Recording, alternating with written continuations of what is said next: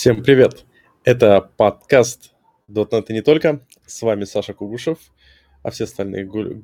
судя по всему, гуляют, э, наслаждаются новогодним, предновогодним э, атмосферой. И сегодня мы будем разговаривать с вами, сказать, финализировать э, э, и прочие, а главное, планировать следующий год, еще год в нашем подкасте и прочее. И к нам приходит еще Артем Акуляков. Привет, привет. Привет. Да. Слушай, а где все? Такое А, чувство, что все уже нового... у всех новогоднее настроение, у всех Новый год. Мандаринки шелупонькают, сидят. Да-да-да-да. Эх, так, ну что, собственно говоря, сегодня не просто финальный выпуск, мы будем... Кстати, я не очень люблю такие финальные выпуски, где ребята собираются, обсуждают, э, как проходил Новый год. Это напоминает эти стандартные пляжные серии в аниме. Нет, не надо смотреть на прошлое, лучше смотреть в будущее. Потому что у нас в нашем подкасте будет э, изменение. Так, задают вопрос, запись будет, запись будет, запись уже идет. Как будто можно на YouTube делать стрим без записи. Опять интересно, можно или нет?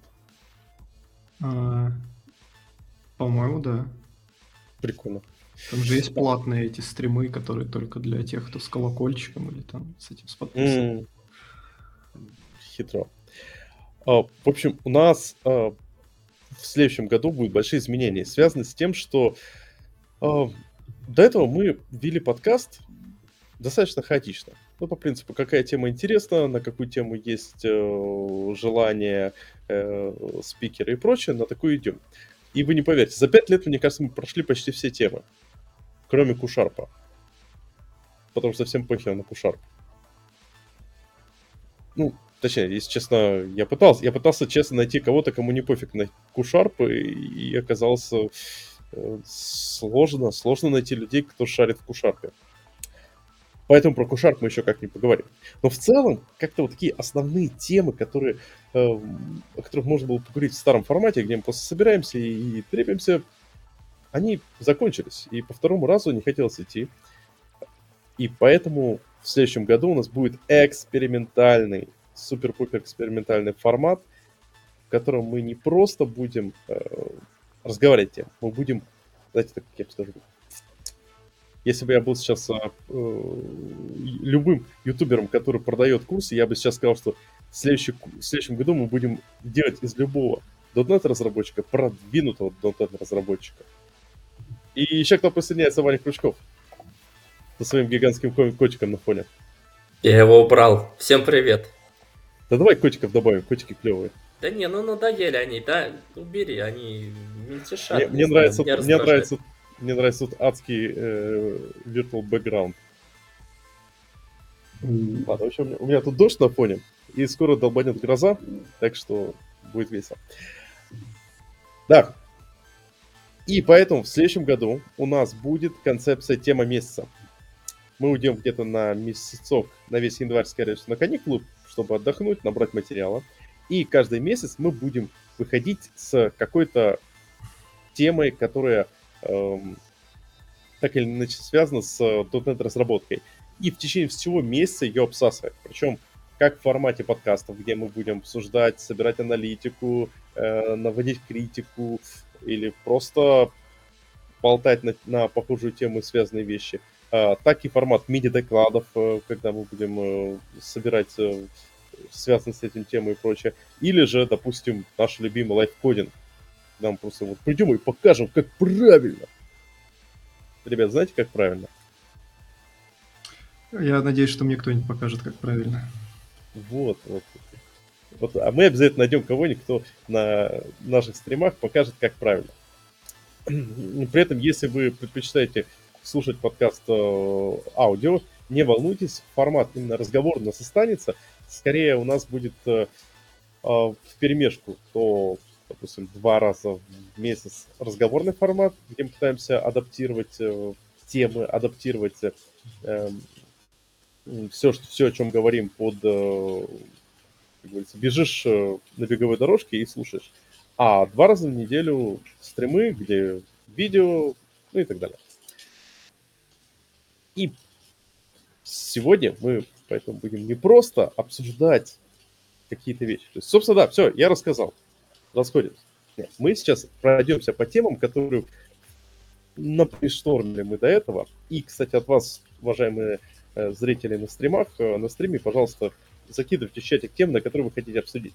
И попробуем вот пометить. Вот эта тема для нас. Э, можно ли считать эту тему адекватной? Для того, чтобы взять ее в следующем году и целый месяц посвятить. Или же нет? Знаете, такой коллективный брейншторм плана на следующий год подкаста.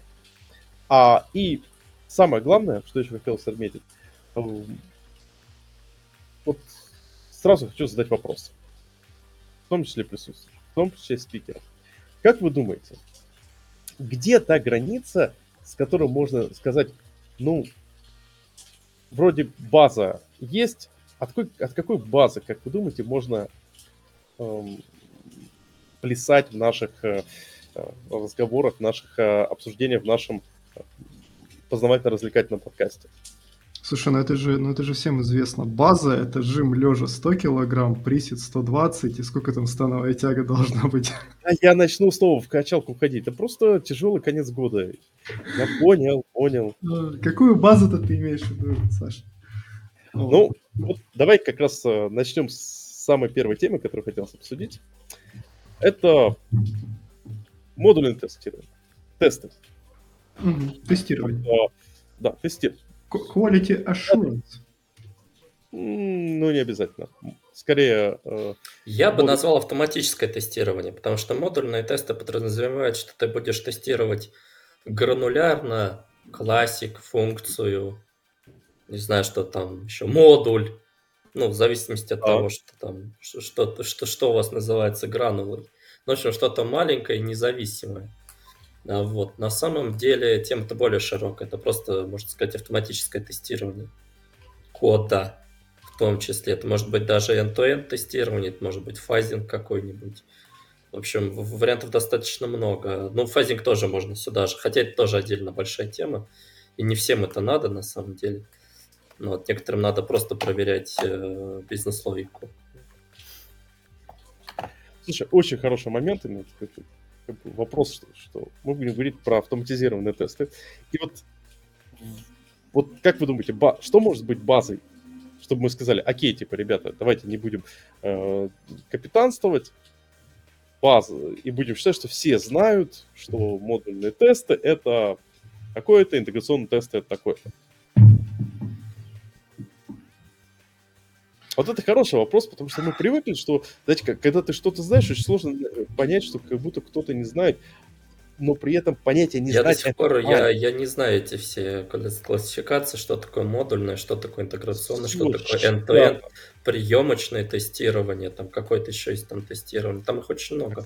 Acceptance testing. Smoke testing. Smoke testing, да. да. Я, я знаю, я знаю assert э, equals, assert equals, все. Тест, тест должен состоять из трех вещей. Ассерт, Но... arrange и что там еще? И act. Action. Да? И assert, слезы, и слезы, слезы. В твоем тесте должно быть много слез. Не, ну много слез это когда ты мог ее используешь. Вот э, Ваня а. красавчик. Ваня знает AAA паттерн к тестам. Да. Так Молодец. это самое главное, AAA паттерн и все. И дальше, а, а то, что там он smoke интеграционный, ты вот знаешь, что тебе надо протестировать, ты тестируешь это. А не то, что ты сидишь, у меня вот табличка, матрица. Ага, ой, сори, пацаны, я из модульного перешел в интеграционный, немножко чуть больше э, захватил, да, вот я не все замокал. Или что, куда мне его отнести? Ты сидишь вот с лупой, разглядываешь свой тест, а может быть смоук он. Это, мне кажется, да, ад, адская бесполезная штука была, вот эта классификация тестов. Просто, знаете, вот, вот там, ну, ну, я понимаю, есть пирамида тестирования, но я бы разделял тесты по бюджету, например. Вот сколько, сколько он будет выполняться, сколько его надо писать, как тяжело его поддерживать. Да, вот этот тест так, 10 в общем, баксов, я, вот это стоит а, я считаю, что... А хочешь, я шикарно, короче. гадкое скажу тебе? А, один и тот же тестик, ну, имеется в виду вот сценарий у нас написан и помеченный атрибутом тестом или еще как-то в зависимости от тестового фреймворка, да, может одновременно являться и приемочным, и юнит, и каким-нибудь смог тестом. Да. Ну, ну слушай, тут э, много моментов. Короче, Ваня, это вопрос, деле... куда какой сценарий, в какой тестовый набор входит и на каком этапе запускается. Да. В общем, Вань, ты на самом деле закинул офигенную тему. Я предлагаю, давайте так, в феврале первый выпуск подкаста, это будет критика классификации тестов. Будем просто э, обсуждать, что такое какие бывают тесты, чем отличается юнит интеграционный, и посремся, будем три часа сразу на тему того, Не, ну хорошо. Тут надо рассмотреть именно пирамиду тестирования. Я, я постарался по поводу моков. Вот, и мок, э, на самом деле. Давай, я добавлю. Сремся про классификацию тестов. Э, Нет, слушай, даже... Э, про классификацию это ну, глупый спор, э, ну, бессмысленная история. Как бы.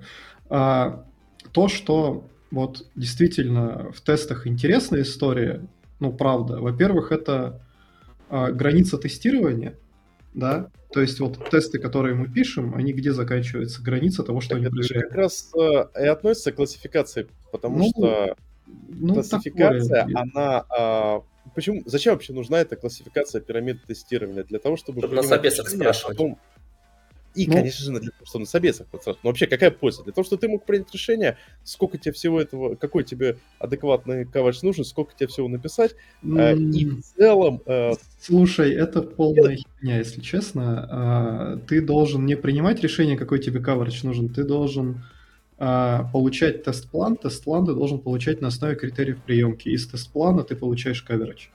Господи, чувак, какая нахрен приемка?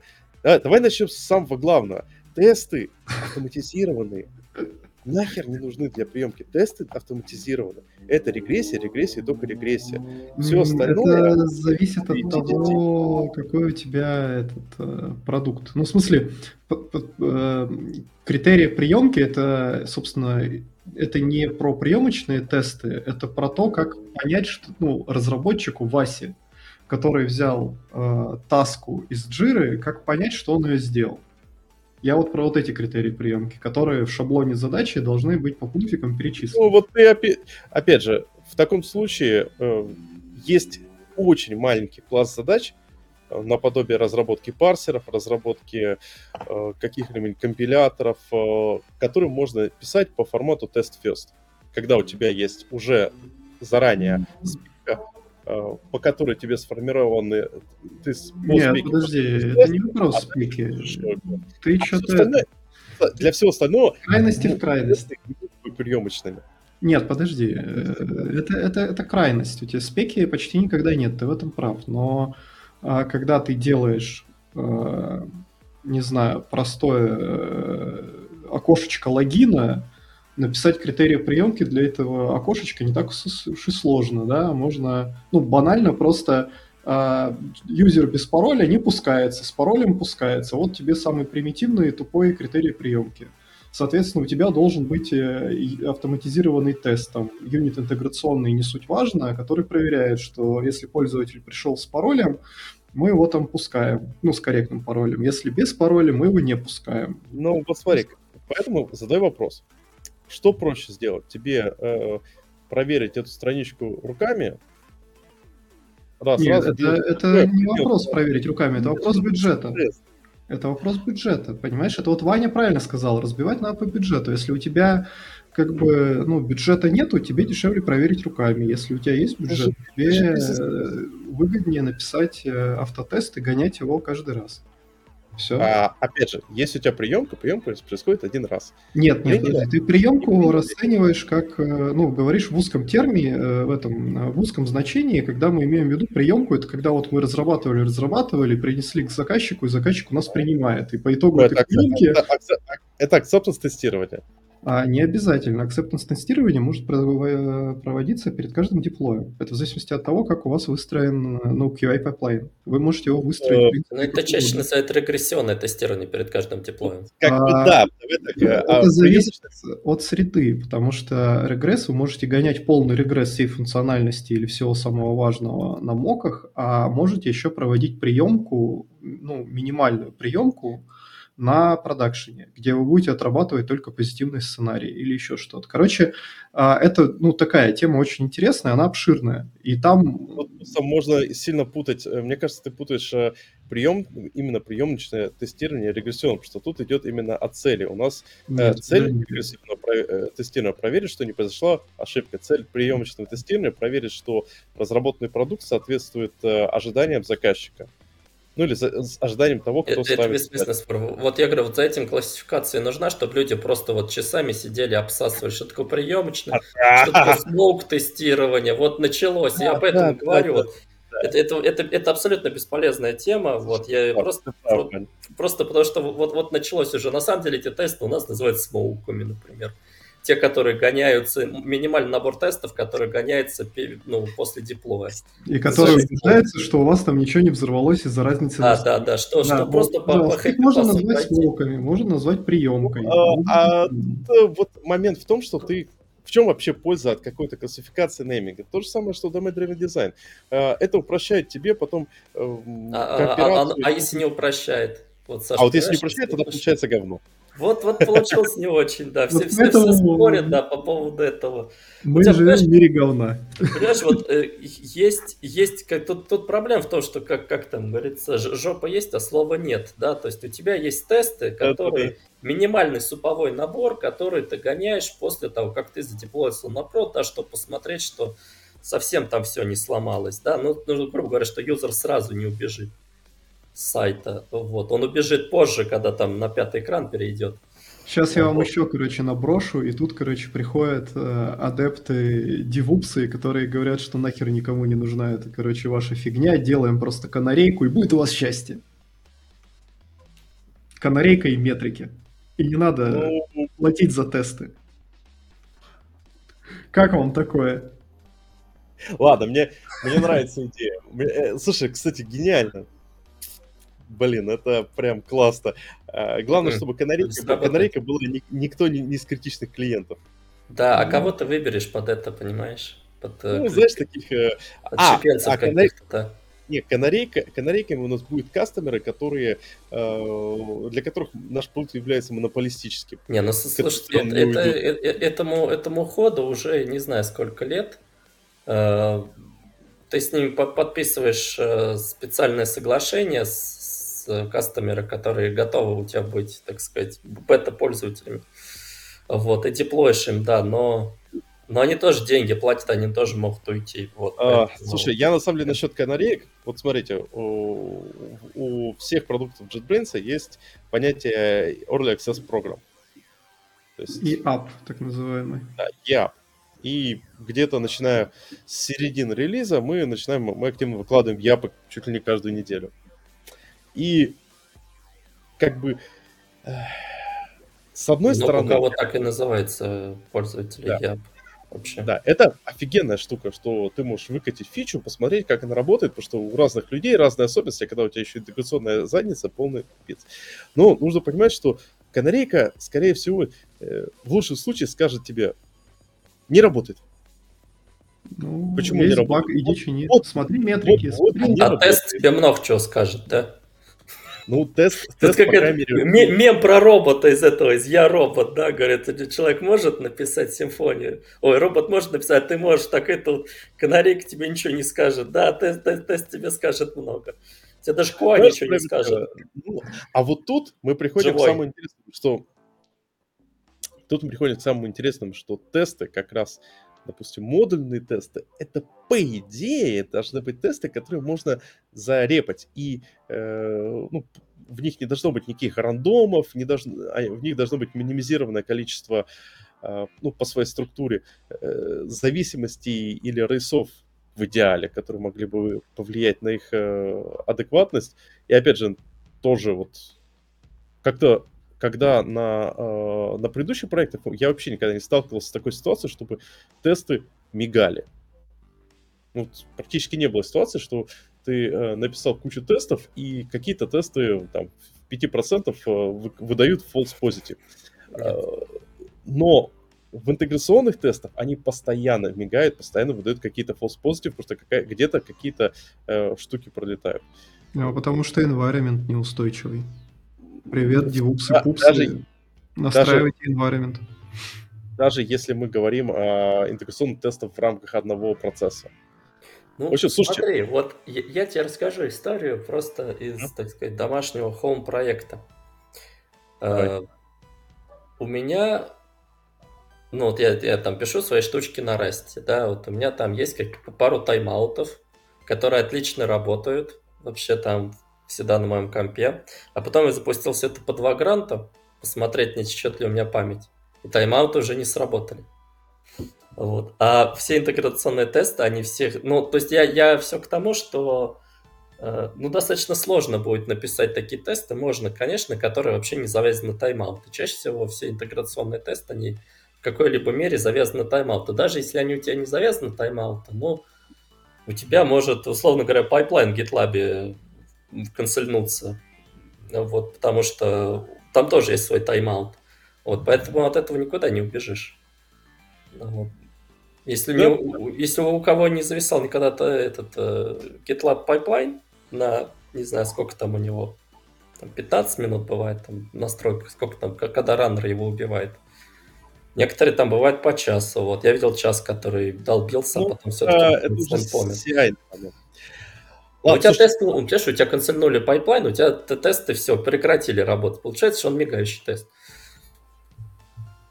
Ну, не, тут имеется в виду, что обычно мигающий тест означает, что либо у тебя, э, э, не, который не завязан на CI, то есть тут, тут проблема мигающего теста, то, что ты сначала ну, должен понять, что проблема не в CI, а второй момент в мигающем тесте ты должен понять, так это как бы есть, это реальная проблема возникла, что там существует реально какая-то проблема, которая может в том числе пользователя взлетать, или это вот проблема теста.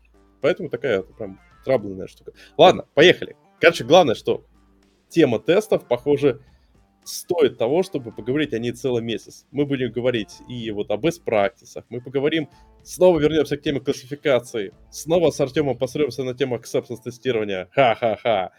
Эм, плюс я считаю, что очень хорошая тема посмотреть э, к вопросу, поговорить о размерах модуля.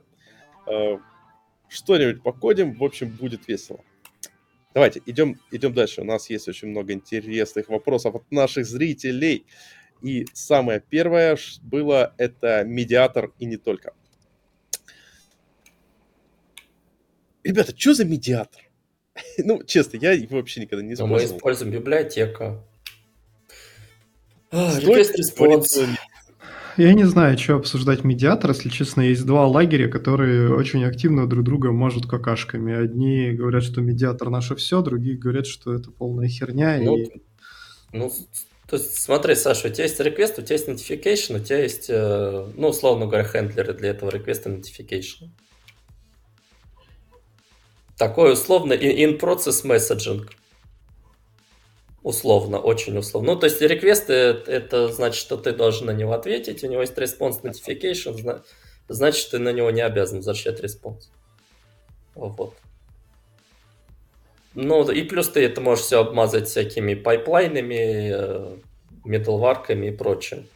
Вот. вот. Э, спор старый, старый, как, э, не знаю, как, как говно мамонта, спор о том, что, в общем, event Э, event-driven или не event-driven э, архитектура. То есть проблема в любой такой архитектуре в том, что у тебя ты не знаешь, где у тебя что происходит, да, то есть ты... ты... нету. Ну да, да, да, да, то есть вот, вот, вот в этом проблема. С другой стороны, там есть свои плюсы, да, ты, в общем... Да, слушай, а, а все...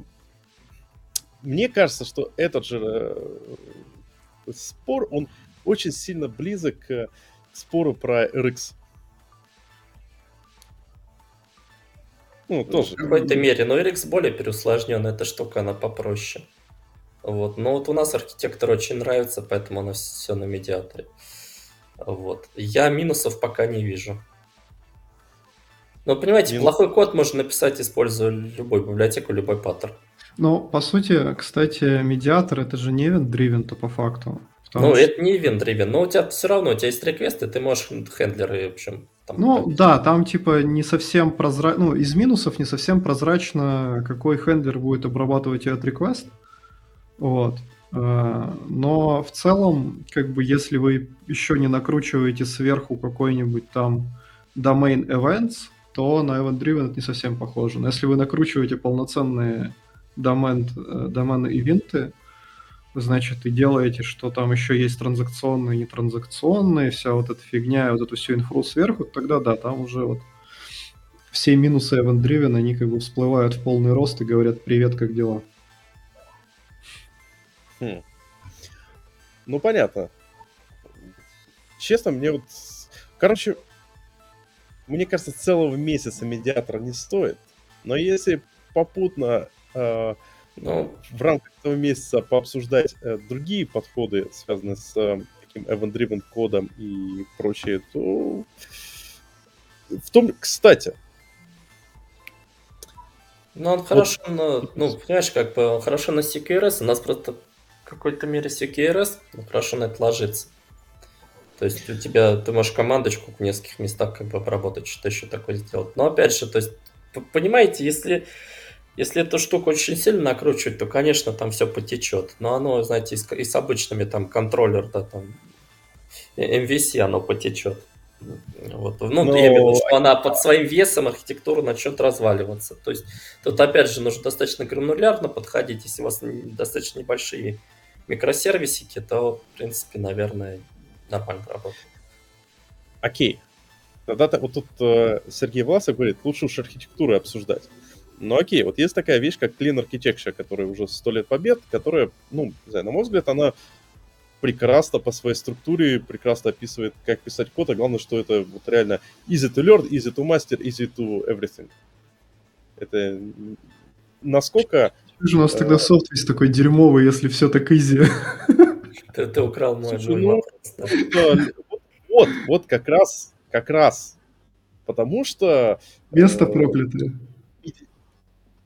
Может, просто те, кто пишет дерьмовый софт, э, софт просто не используют Clean Architecture. А я верю, что наши зрители, наши слушатели пишут нормальный софт. А, окей, вот вы как специалисты по медиаторам, на Clean Architecture насколько хорошо ложится вот этот подход? А, да нормально ложится. Так, ну, у нас как раз Clean Architecture плюс медиатор. Угу. Ну, И нормально. Отлично. Нормально. В общем, короче, да.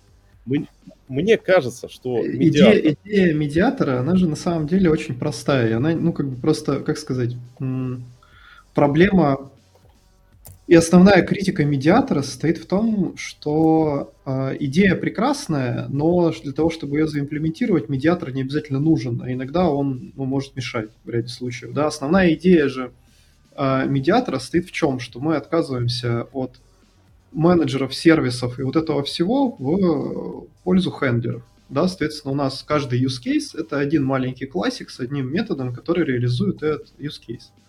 Вот. И э, какие-то переиспользуемые кусочки э, функциональности между use cases мы выносим в сервис. В принципе, для того, чтобы заимплементировать, ну и как бы это дает нам что? Дает, что у нас есть один use case, он реализован, он как бы понятный в одном месте, им легко управлять, да не получается автоматически вот этих вот год объектов. Ну, год объекты могут получаться, но с меньшей долей вероятности. Вот. Погоди, а... год объект вообще легко ты делаешь. А один хендлер, хендлер для всего. Ну, как сказать, это выглядит очень стрёмно. Discriminated и... Union еще не завезли. Год... Вот как завезут Discriminated Union, можно будет реально один хендлер для всех, всех моделей. Погоди, кто, кто тебе мешает сделать?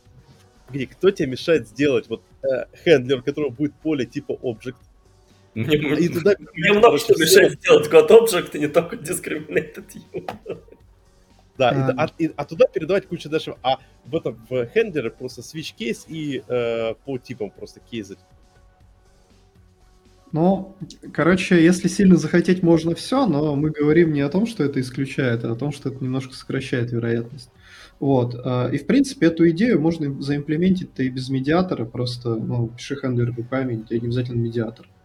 Вот. И многие так делают, и в ряде случаев это может быть даже э, меньше когнитивной сложности вызывать, потому что медиатор со временем, со всеми вот этими бихевиорами, вот со всей этой историей, он ну, уже так сложностью это тоже по вопросу.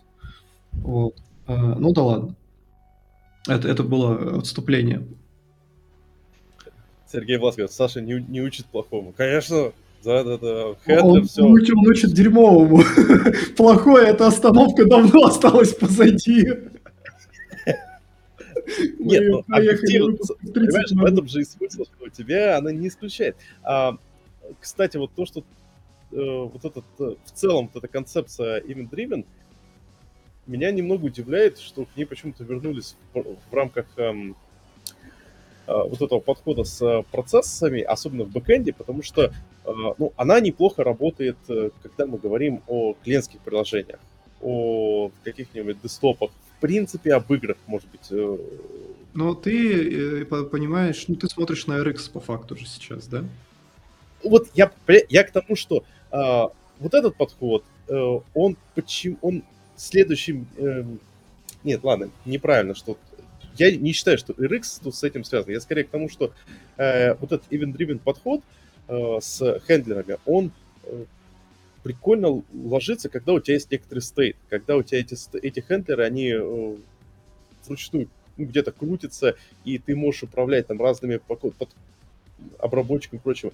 Но на backend ах же мы привыкли, что у нас все есть У труба. тебя весь твой backend — это набор handler ов. Извини меня, Саша, у тебя приходит HTTP. Это вот прям... Оно поэтому MediatR так народ-то нравится, потому что у тебя приходит request, да. Вот, ты обрабатываешь, возвращается response. У тебя он может быть gRPC, например, приходить.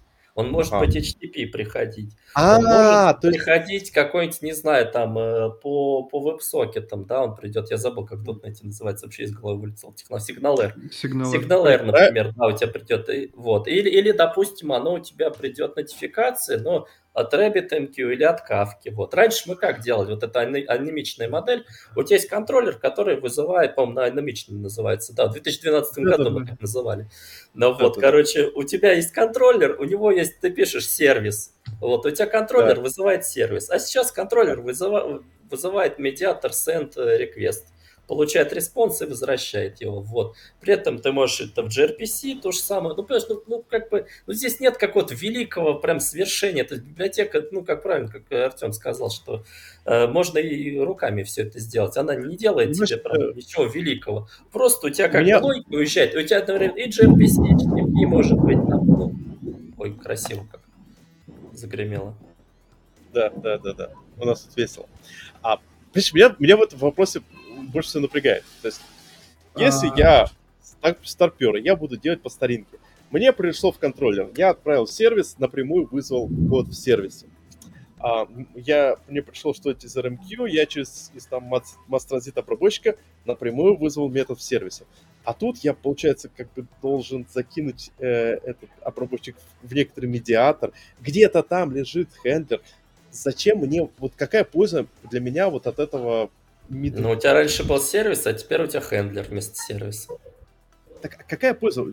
Как минимум, я не могу сделать э, э, по F12 перейти к этому э, за одно движение к этому сервису, чтобы понять, как будет выглядеть обработчик. Ну, Мне вот, вот все на это и жалуются, что по F12, а приходится Ctrl-F, и вот, да, то есть искать... Это основная критика, одна из основных. Да, это, это Вообще, есть. Э, если интересно, у Макса Аршинова есть доклад «Быстрорастворимая архитектура», он там рассказывает этот pipeline oriented э, architecture. Вот это вот, в общем, идея медиатора. На самом деле, можно посмотреть. Э, по-моему, у Макса медиатора не было там, а, но я не помню точно. Вот, ну, в общем, там он все, все плюсы-минусы рассказал, можно просто смотреть. Макс молодец. Вот. Ну, а если хочется... Да, Макса тогда, э, не, погоди, Макса тогда мы, когда будем обсуждать медиатор, вызовем. Но я, и я запомню, я хочу все-таки услышать потом как-нибудь этот ответ на вопрос, что это вообще мне дает, кроме да. дополнительного геморроя. Обязательно. Значит, э, а по поводу Event Driven на бэкэнде, если вот хочется прям посмотреть Event Driven на бэкэнде, э, есть такой джавовый проект, называется Vertex. Вот. А, это типа реактивный backend веб-фреймворк, вот, который основан там полностью на ивентах. Вот. А, насколько я понимаю, он сейчас уже там не сильно актуален в каком-то смысле. Вот, но раньше через него было там очень удобно делать синхронные приложения, и народ прям баловался, всем все нравилось. Вот если хочется посмотреть, как выглядит Event Driven на бэкэнде, можно вот открыть, почитать э, примеры. Вот это вот примерно вот так выглядеть и будет. Вот. Ну, окей, окей. У меня, кстати, в этом контексте сразу возникает момент, такой вопрос. Хм, ну на это же еще классно ложится Data-Oriented дизайн, и CS, и все, и все прочее. Ой, Саня, ну, ECS никому не интересны за пределами э, этого раз, разработки игр, да, поэтому... Ну просто... А, чего? понимаешь? Э, веб-разработка, она stateless, а ECS это абсолютно stateful. Это как раз способ оперировать данными, которые у тебя в памяти. А, скажем так, я с тобой бы согласился, а, если бы не держать в уме, что очень часто веб-разработка у нас выглядит а, в следующем режиме. Мы а, забираем какой-то набор данных из а, окружения, дальше делаем какой-нибудь компьютер. Иногда, иногда мы делаем компьютер. И вот для этого компьютера ECS в принципе может быть логичным для, потому что у тебя автоматически... Э, какой основной плюс ECS? У него два плюса. Первое это оптимизация по кэшмисам, и вторая это копеечная э, оптимизация по разбиению по процессам. Ну, в смысле, ты Слушай, очень я, все, все веб-реквесты выполняются, скорее всего, в одном потоке. Скорее всего, они поднимают одну или полторы таблички из BD и да и я про компьютер тоже. Ну, компьютер, что такое компьютер? Ты считаешь сумму, делишь ну, на средние. Ну, Слушай, примеры, опять же, из жизни э, с финтехи, когда мы считали разные э, финансовые показатели. Финтехи это и... считается сильно по-другому. Бэкграунд джабами, скорее всего, есть предрасчитанные формы, и, скорее всего, ты ну, достаешь 2-3 предрасчитанные формы, складываешь, делишь, получаешь конечный результат. Умножаешь Слушай, на как... актуальный. Мы, мы, у нас как раз э, пред, был... Э, э, в чем проблема предрасчитанных форм? Предрасчитанные формы э, улетают, э, они начинаются, скажем так, предрасчет становится проблемным, когда у тебя количество данных становится слишком большим, э, в итоге у тебя просто доступ по ключу э, к этим данным медленнее, чем рассчитать эти данные на лету. И вот для вот такого, как the fly, расчета на лету, как раз э, возможно, ECS могут быть полезным. Короче, можно похоливарить, посмотреть. В общем, смотрите, уважаемые зрители, у нас спасибо за тему с, с медиатором. У нас будет прям хороший, наверное, месячный э, разговор про медиаторы, про Clean Architecture, про э, какие-то вот такие э, штуки, как можно что-то сделать на бэкэнде. Кстати, сразу хотел сказать, я долго думал, э, ну, я считаю, что прикольно пробовать разное. То есть разные технологии, разные инструменты, разные подходы к разработке. Но с другой стороны, э, если мы сейчас возьмем и э, какие-то темы начнем э, затирать, которые не совсем матчатся с основной деятельностью наших зрителей и слушателей, то многим это будет интересно. И поэтому, опять же, опрос непосредственно в Телеграме я не буду проводить на тему, как, какие, в каких областях вы работаете, по там, бэкэнд, фронтенд, геймдев, э, э, что-то еще, по, тому, по той причине, что наша, наша аудитория сильно заходит за Телеграм. То есть я смотрю по, по статистике, количество людей, которые у нас есть в телеге, в чатике, э, сильно меньше, чем э, реальное количество слушателей с Ютуба, в подкастах и прочее. А, поэтому я беру немного статистику райдера, а статистика Райдер говорит, что большинство .NET разработчиков пишут на Splate, Core, э, и на Unity. Поэтому Unity тогда откладываем до лучших времен. Возможно, сделаем месяц, посвященный Unity. Кстати, можем как раз сейчас обсудить. А фокус основной именно на backend разработчиков. Всякие десктопы мы не, не обсуждаем, всякие специфичные вещи не обсуждаем, фокус, типа, для backend ера. Backend еры вы клевые, вы number one. Ну что ж, раз backend еры number one, и э, то, то сразу у нас вылетает э, где же там был такой хороший, хороший, хороший, хороший, хороший, хороший. Э, слушай, у DV много... Вот, в общем, Kubernetes. Будем делать целый месяц посвященный Kubernetes. DevOpsing? Ну да, DevOps. DevOpsing для дотнетчиков. Да, но он, к сожалению, ничем не отличается для всех остальных. Потому что раньше baseline был jQuery, ну, давно. Э? Baseline был jQuery у всех э, разработчиков. Если взять PHP-шника, джависта, C-Sharpиста, ну, по-моему, это на тот момент полный набор. Причем тут DevOps и jQuery? А это baseline, понимаешь? То есть у тебя, ну, то есть это общее, общее место у разработчиков. То есть все знали jQuery, да, там пофигу, что ты а, ну... пишешь, все знали jQuery, вот. А сейчас вот это DevOps.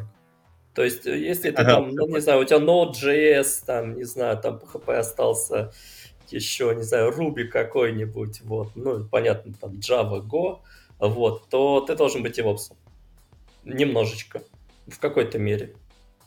Вот, вот давай тогда как раз эту штуку и закроем. То есть представим, возьмем человека, который девопсингом не занимался, девопсинг ненавидит меня. Не то, чтобы я им не занимался, но ненавижу всей душой. И как раз вот, у нас будет целый месяц, где ты, Ваня, как человек, который любит девопсинг, ты же не против помучить другого человека? Ты как человек, который прошел почти что руш-трейдер. Да ты наверняка тебе хочется, знаешь, такая, оторваться э, и скинуть стресс. Я не понимаю, к чему ты ведешь. В общем, поможешь нам сделать э, материал? В общем, идея какая? Э, сделать месяц, э, посвященный DevOps ингу для .NET разработчика э, с разбором, какие есть инструменты, с live coding ом, э, с э, всем таким. Давай, давайте... Live coding ом на YAML е. Да, я предлагаю, я предлагаю сделать, э, э, помните, в свое время был э, типа Real World, э, Hello World, если помните такое. Там, как, как, как-то, когда писали там Hello World э, с, там, с 10, с 20 слоями на Java. А, да-да-да-да-да. Э, вот, я предлагаю сделать современный уже, ну, собственно, та шутка немножко состарилась, вот, пока, по, по, по ходу дела надо делать новый современный Hello World, когда ты его деплоишь э, с помощью Terraform, Kubernetes. Я еще круче. Э, Hello вот, World поэтому будет, да, обязательно должен быть такой выпуск, да, Real, Real World, Hello World в современных реалиях. Смотри, Hello World будет написан на расте, подключен как... А, Вообще а, пофигу, его можно просто на, на эхо написать. .NET будет поднимать, э, в .NET будет подниматься эта библиотечка, э, э, подключаться, причем кросс-платформе, поэтому нужно под разные операционные системы сделать библиотечки. Можно эти добавить, если надо. Да, и да. немножко... В общем, все. Короче, девопсинг да. у нас будет прям пройдемся хорошенько. По, ну, по... Хотелось бы, конечно, узнать, что, что вообще, что люди используют сами, то есть какое облако используется в основном. Я так понимаю, в .NET очень популярен Azure вообще. Ну, так исторически а... сложилось. Вот. Я очень, очень, очень многие живут с Azure, э, к сожалению. Слушай, я бы облака немного отделил э, от э, а темы а нет, DevOps. Нет, часть у тебя, понимаешь, как бы мы говорим DevOps, подразумеваем облака. Мы говорим Terraform, подразумеваем облака. Мы говорим Kubernetes, подразумеваем, что он будет менеджд. Один я, значит, сижу такой без облака, да, получается. Вот так, да? Понятно. Э, я, я вот сейчас объясню. Ну, кейс Артема это вообще какая-то извращенцы, которые сидят в своей... Ну, ну очень мало у кого есть кубернетис на железках. Да потому что тебе для того, чтобы... Таких смелых людей немного. Ура, тебе я смелый! Инженеры, которые будут этим заниматься э, которые будут все это поддерживать. Э, а таких людей не так уж, что будешь реально много.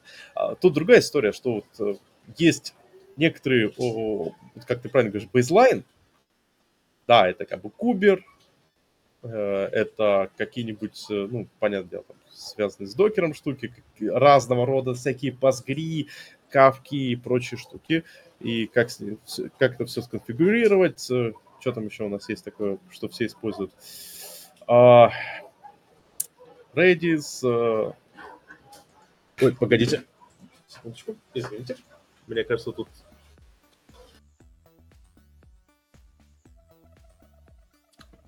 А вы конфигурируете Redis? У, у нас Redis этот Elastic Cache. Elastic Cache, понятно. Мы, мы конфигурируем количество шардов и размер инстанса. И количество реплик, и все. Э, размер чека. Мы конфигурируем размер чека. Да, да, да. Просто, да, в чем ваша суперсила, да, Бэтмен, деньги, деньги. Все так, да, понятно. Не, не, кстати, не, я знаю, у нас есть э, на самом деле свой Redis кластер, который саппортит отважные админы. Э, вот, но в рамках переезда, вот, ну, конкретно у нас Elastic Cache у нашей команды. Понятненько. Основная сложность, конечно, все это добра это в стандартизации. Это прям боль. Вот я как раз хотел сказать, что э, в клаудах на самом деле стандартизация не такая уж... Грубо говоря, каждый клауд пытается тебя по максимуму забрать в себе, не отпускать. Э, а, вот, еще правильно говорит, Nginx. Короче, Вань, вот этих...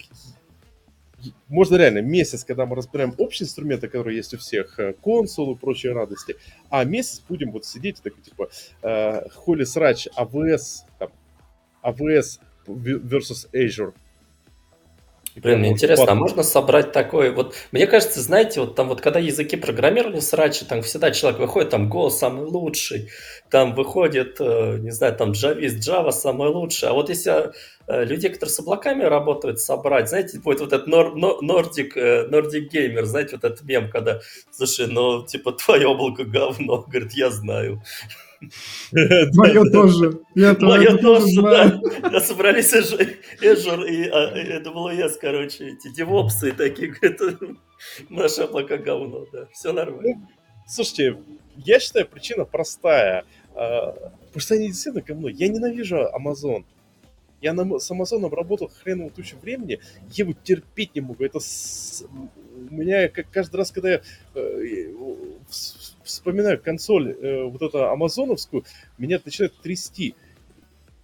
Честно, когда я узнал про Terraform, когда вот я первый раз потом, э, у меня была просто радость. Я, я до сих пор, у меня Terraform у меня ассоциируется вот с чем-то прекрасным. И не потому, что Terraform прекрасен, а это, знаете, как э, окунуть тебя в чан с говном, а потом предложить тебе, э, э, вот, окунуть тебя в чан с говном э, человека, который поел э, рыбу, а потом э, предложить тебе переплыть в чан с говном э, человека, который ел фрукты. И ты такой, хм, определенно стало лучше.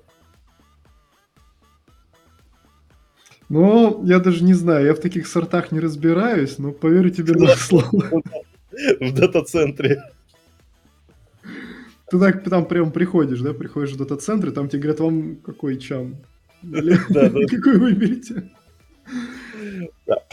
Ладно, в общем... сказать, э, шапочку для душа взяли. Да-да-да-да-да-да-да. В общем, теме про клауды быть. Ладно, следующее. Давайте все-таки, я вот сейчас сказал только бэкэнд, а у меня в списке тем на обсуждение Блазор. Ваня, ты как э, любитель Блазора. Я не любитель Жив... Блазора. Я, я просто один раз пытался понять, может ли .NET делать васом быстро. Ладно, ты, ты как человек, которому не похер на Блазор. Ну, не, нам нужен человек, который действительно любит Blazor, потому что я считаю, что это реинкарнация WebForms, Э, вот, а я просто надеялся, что WebForms умерло, я состарюсь и погибну раньше, чем оно воскреснет. Древнее зло пробудилось, э, вот, поэтому... Вот ты обломался, оно воскресло. Да, да. Вот, я посмотрел, ну, там, понимаете, все... В целом идея хорошая, но технически пока оно не сильно готово к тому, чтобы его использовать по-нормальному. То есть сервер-сайт Blazor это Blazor это абсолютная да, реинкарнация WebForms, только у нас транспорт новый. То есть если раньше это, ну, условно говоря, у нас полностью страница чаще всего обновлялась. Ну, давайте честно, большая часть жизни до того, как Ajax панель появилась, да, мы, мы все жили с тем, что у нас полностью страница перерисовывалась. Ну, так все фреймворки работали. Вот, и это было ужасно. И, в принципе, сервер-сайт Blazor это, в принципе, что-то на это похожее, только мы куски HTML гоняем, да, через э, веб-сокеты. Вот. Э, Client-сайт Blazor неплохая штука, но технически она пока не готова и не будет готова, наверное, в ближайшие 10 лет. Я боюсь. Вот, до какого-то момента. Вот пока что оно достаточно медленное. В принципе, можно использовать для чего-то. Вот. Но Мы мне кажется, прекрасно юзаем. Это использует, который поелся тем говна. У вот. нас есть несколько приложений на Blazor, прекрасно ну, вот, и человек такой как раз, да. То есть там надо какие-то кейвы, ты посмотри, кейв и, так сказать, проблемы какие-то внутренние. А у вас он в сервер-сайт или клиент-сайт? В клиент-сайт. А, ну да. Ну, и у нас все приложеньки, типа админки, внутренние инструменты, которым нужна веб-морда, и вот так, ну, в общем, вот такое все, что мы... А, не, подожди, у нас есть даже один публичный, э, публичный проект на нем, кстати. Вот. Ну, ничего, как бы работает, если нету каких-то супер требований там к перформансу, и ты не рендеришь там какие-то, не знаю, трехмерные мега графики, не пишешь Doom условный в браузере то, в принципе, нарисовать там пару формочек, вывести табличку, нормальный инструмент. Ну, тогда другой момент, что просто Blazor э, вместе с, э, ну, в отрыве от э, других технологий, ну, на мой взгляд, довольно странное дело. А вот по сравнению а с какие тем, тебе нужны еще технологии? Ну, вот, окей, Ваня, что, на, на чем сейчас крутые фронтенщики пишут? Так не говори что React. А, кстати, React сейчас... Должен... Не, сейчас... React должен умереть. Э, нет, он не умер. Сейчас э, на самом деле вообще уже последние много лет затишье, мне кажется, в фронтенде, потому что у нас есть три победителя в этой войне. Э, это Angular, Vue и React. Они, в принципе, держат вообще весь фронтенд. Вот. И там немножко Svelte вылез. Вот. Но были, была попытка сделать, как сказать, немножечко революцию сделать, да, но она не очень получилась, так называемые фреймворки компилируемые, у которых, э, ну, ты не тащишь огромную махину фреймворка, да, у тебя как происходит такая компиляция в, вот,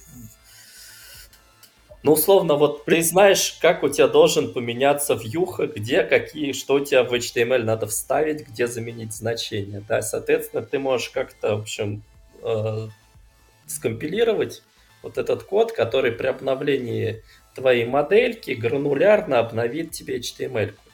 Вот, э, условно, ну, то есть немножечко попытка была в compile time вынести.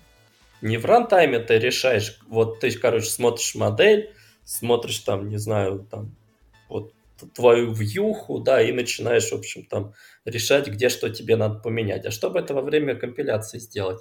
Поэтому у нас есть Solid.js и Svelte. Ну, из таких, из самых, э, наверное, известных. Вот как. Э, также, похоже, есть на, на Rust тоже фреймворк. Leptos он, по-моему, называется, с похожей концепцией. Вот. Э, ну, они не сильно пока популярны, чтобы говорить о том, что они захватывают фронтенд. Ну, просто это нужно полторы конторы, если честно. Ну, у побольше... кого действительно настолько тяжелый фронтенд, чтобы они в это уперлись, и им ну, был смысл это инвестировать. Ну, mm. вот как, хорошие честно, примеры юсаджа, по-моему, это, во-первых, это встраиваемые девайсы, где тебя как бы, ну, компьютер много не потянет, поэтому тебе нужно, ну, условно говоря, ты хочешь использовать HTML, JavaScript, да, ну, тебя он сильно не потянет, у тебя места может быть мало. Вот. И второй, по-моему, еще также этот э, Usage это, как ни странно, это приложение на электроне. Вот, чтобы их ускорить, чтобы их уменьшить, вот, э, то есть тоже здесь а там, там просто история э, с приложением на электроне в том, что когда ты его скачиваешь, очень, ну, как бы народу, э, ну, реально за размер бинаря народ довольно часто воюет просто потому что э, люди не готовы э, качать большие бинарии. И... Но то, то, там, там все, все, все упирается в этот, потому что тебе надо движок с собой таскать браузерный. Вот. Есть варианты, когда ты можешь использовать движок, который, ну, условно говоря, браузерный движок, который у тебя есть в операционке, Ну, вообще, фактически. Ну, там, ну, возможно, спецэффекты. Ага, а там, а там вылезает вот эта вот э, фрагментация. На самом деле, то же самое было на мобилках. На мобилках тоже фрагментация вылезает. Поэтому в свое время, когда мы делали приложение, слабо оно э, для встраиваемых, э, ну, встраиваемые в девайсы, которые компания продает, вот, мы вкомпиливали WebView свой. Вот. Но мы это, это никто из интернета не качал, это сразу в девайс заливалось, поэтому могли сколько угодно там мегабайт прикладывать. Вот. Но мы просто зафиксировали да, версию WebView для себя, вот, компилив его внутрь приложения. Ну, не вкомпилив, как условно говоря, да, поместив туда. А, поэтому вот похожая проблема, в принципе, с э, электроном. Я не знаю, почему электрон так все ругают. Не самое страшное, что случалось с человечеством, на самом деле. Если же давайте по-честному, я имею в виду в плане того, что происходит в мире компьютерных программ, да. Ну, короче, по факту получается, что это, типа, Blazor это, в общем-то, никто больше и не нужен. Потому что, давайте будем честными, ну, как бы, вот сейчас самый такой мейнстримовский стек это какой-нибудь, типа, React Redux, uh, Vuex, да, по-моему, у них называется. Да, да, да, да, да. Вот. И Angular плюс NG. NG, по-моему, называется эта штука, да, которая вот типа Redux, Redux да, движок. Да. Я, я Angular забыл, как страшный сон, я поэтому... Ну, короче, вот по факту это вот основные рабочие связки. Насколько я понимаю, для Blazor тоже есть что-то типа Redux-лайка. Но давайте будем честными, большинство приложений, которые пишутся на Blazor они, ну, им не особо нужен этот Redux. Да и давайте честными, есть очень много приложений к Navu, которые Vuex тоже не используют. И они просто фигачат как MVVM условно. И Слушай, но ну, есть, есть на, на React народ вообще, я помню одно время, люди в основном типа, а давайте мы на хуках просто делать. Давайте а, ну да, да. делать Б- на хуках. Да. Была, была такая история, что типа народ э, бил себе пяткой в грудь и кричал, что редакс нахер не нужен, у нас там появились новые хуки, мы на новых хуках все сделаем. Будет не, ну, ну просто на самом деле, если у тебя приложение не сильно большое, да, какие-то микрофронтенды, вот, ты, в принципе, можешь на контекстах там стоит весь свой как бы контролировать. Ну, кстати, все. да. Кстати, да, потому что вот в микрофронтендах большой геморрой. Как бы микрофронтенды продают часто э, с приколом, что типа вы можете каждый конкретный типа фронтенд собрать со своими версиями пакетов, чуть было не со своим фреймворком, а потом все это говно собирается в странице, и ты такой, опа, как, как, как тут терабайт образовался? А вот так, потому что каждая кнопка или там кусок странички микрофронтенд собственным реактом, редаксом и еще гигабайтиком пакетиков. Кстати, вот Ботка спрашивает, какие недостатки вы видели в Blazor? Артем, есть а, минусы? Слушай, ну, экосистема не сильно развитая, э, пакетиков не хватает. И местами не хватает документации, когда мы выходим за базовые вещи. Да? А библиотеки компонентов, ну, мы же типа ленивые, если мы пишем админку, мы не хотим делать э, этот э, дизайн-бук, там, ну, вот эту всю историю, да, вот, UI-кит не хотим делать, да, мы хотим просто взять готовые компонентики, зафигачить их, чтобы все работало. Иногда бывает, что компонентики дерьмовенькие, их там приходится искать долго. Вот. А, ну, наверное, в целом, если вот прям так э, округлить, то а, небольшая экосистема и сыровато чуть-чуть. Но для небольших, а, несложных приложений, типа там каких-нибудь админок, веб-страничек для инструментов, там каких-нибудь отчетиков, ну, таких, короче, э, приложений, которые занимают там 90% корпоративных приложений, условно, да, он, в принципе, подходит, решает свои задачи там с некоторым уровнем э, боли, но в целом как бы ну, ну, ну, то есть получается, если у тебя есть задача, есть дотнетчик, которого не надо, ну, который не очень хорошо разбирается в реакте, ты просто берешь дотнетчик, он тебе...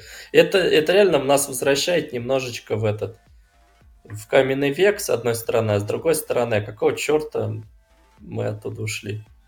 Ну, типа того, да, есть, э, ну, типа, есть небольшие мелкие приложения из трех страничек. Вот. Э, и когда ты садишь туда фронтендера, то он начинает сетапить это говно три дня, потому что там же нужно столько ж всего вот понастроить, там, господи, вот. один пак настраивать Этика. нужно э, целый день. Не, ну сейчас, вот. сейчас есть, кстати, вот эти вот э, всякие там... Вы, вы пак там вообще... Слушай, Сейчас React... Fight, есть, но Fight тоже замучен. Там весь прикол в том, что есть же готовые эти всякие киты, да, чтобы сразу себе приложение собрать. Проблема в том, что ты такой сидишь, а я вот хочу, например, там да. какой-то стайл, да, от Вот это У тебя мне все... в этом ките не нравится, поэтому я сейчас неделю буду трахать мертвую корову для того, чтобы заставить этот кит работать как мне нужно. Ты когда сетапишь React, еще сто лет было, сетапишь React, и у тебя все работает. Дальше тебе нужно какую-то друг... добавить специфичную вещь. Ты веб-пак Э, э, по-моему, React Launch или как эта штука называется, забыл. Э, ты просто можешь, можешь ее рас, распаковать. А, в... а потом назад она не запакуется. Нет, оно не запаковывается назад. Я даже ты оно... его сам, да. И оно даже работать, да, скорее да? всего, не будет после того, как ты его распакуешь. Там как бы есть приколы. Что хрень снова закоп... запакуешь, э, создашь с нуля. Там, созда... Вот именно что с точки зрения... Вот, в Аспнете ты это... Плюс ты эту статику кидаешь в статике, восплет приложения. И вообще не паришься, тебе даже там не, не нужно ничего там дальше э, раскурочивать. В целом... Знаешь, на чем остановилось мое развитие фронтенда? Ага. Берешь, короче, ставишь какой-нибудь э, галп, пишешь на Gulp е сценарий, чтобы он твою статику собрал в bundle, этот bundle кидаешь в э, эту папочку в root, все работает. Да. Ну так да, ну, я, я а, видел Vite еще.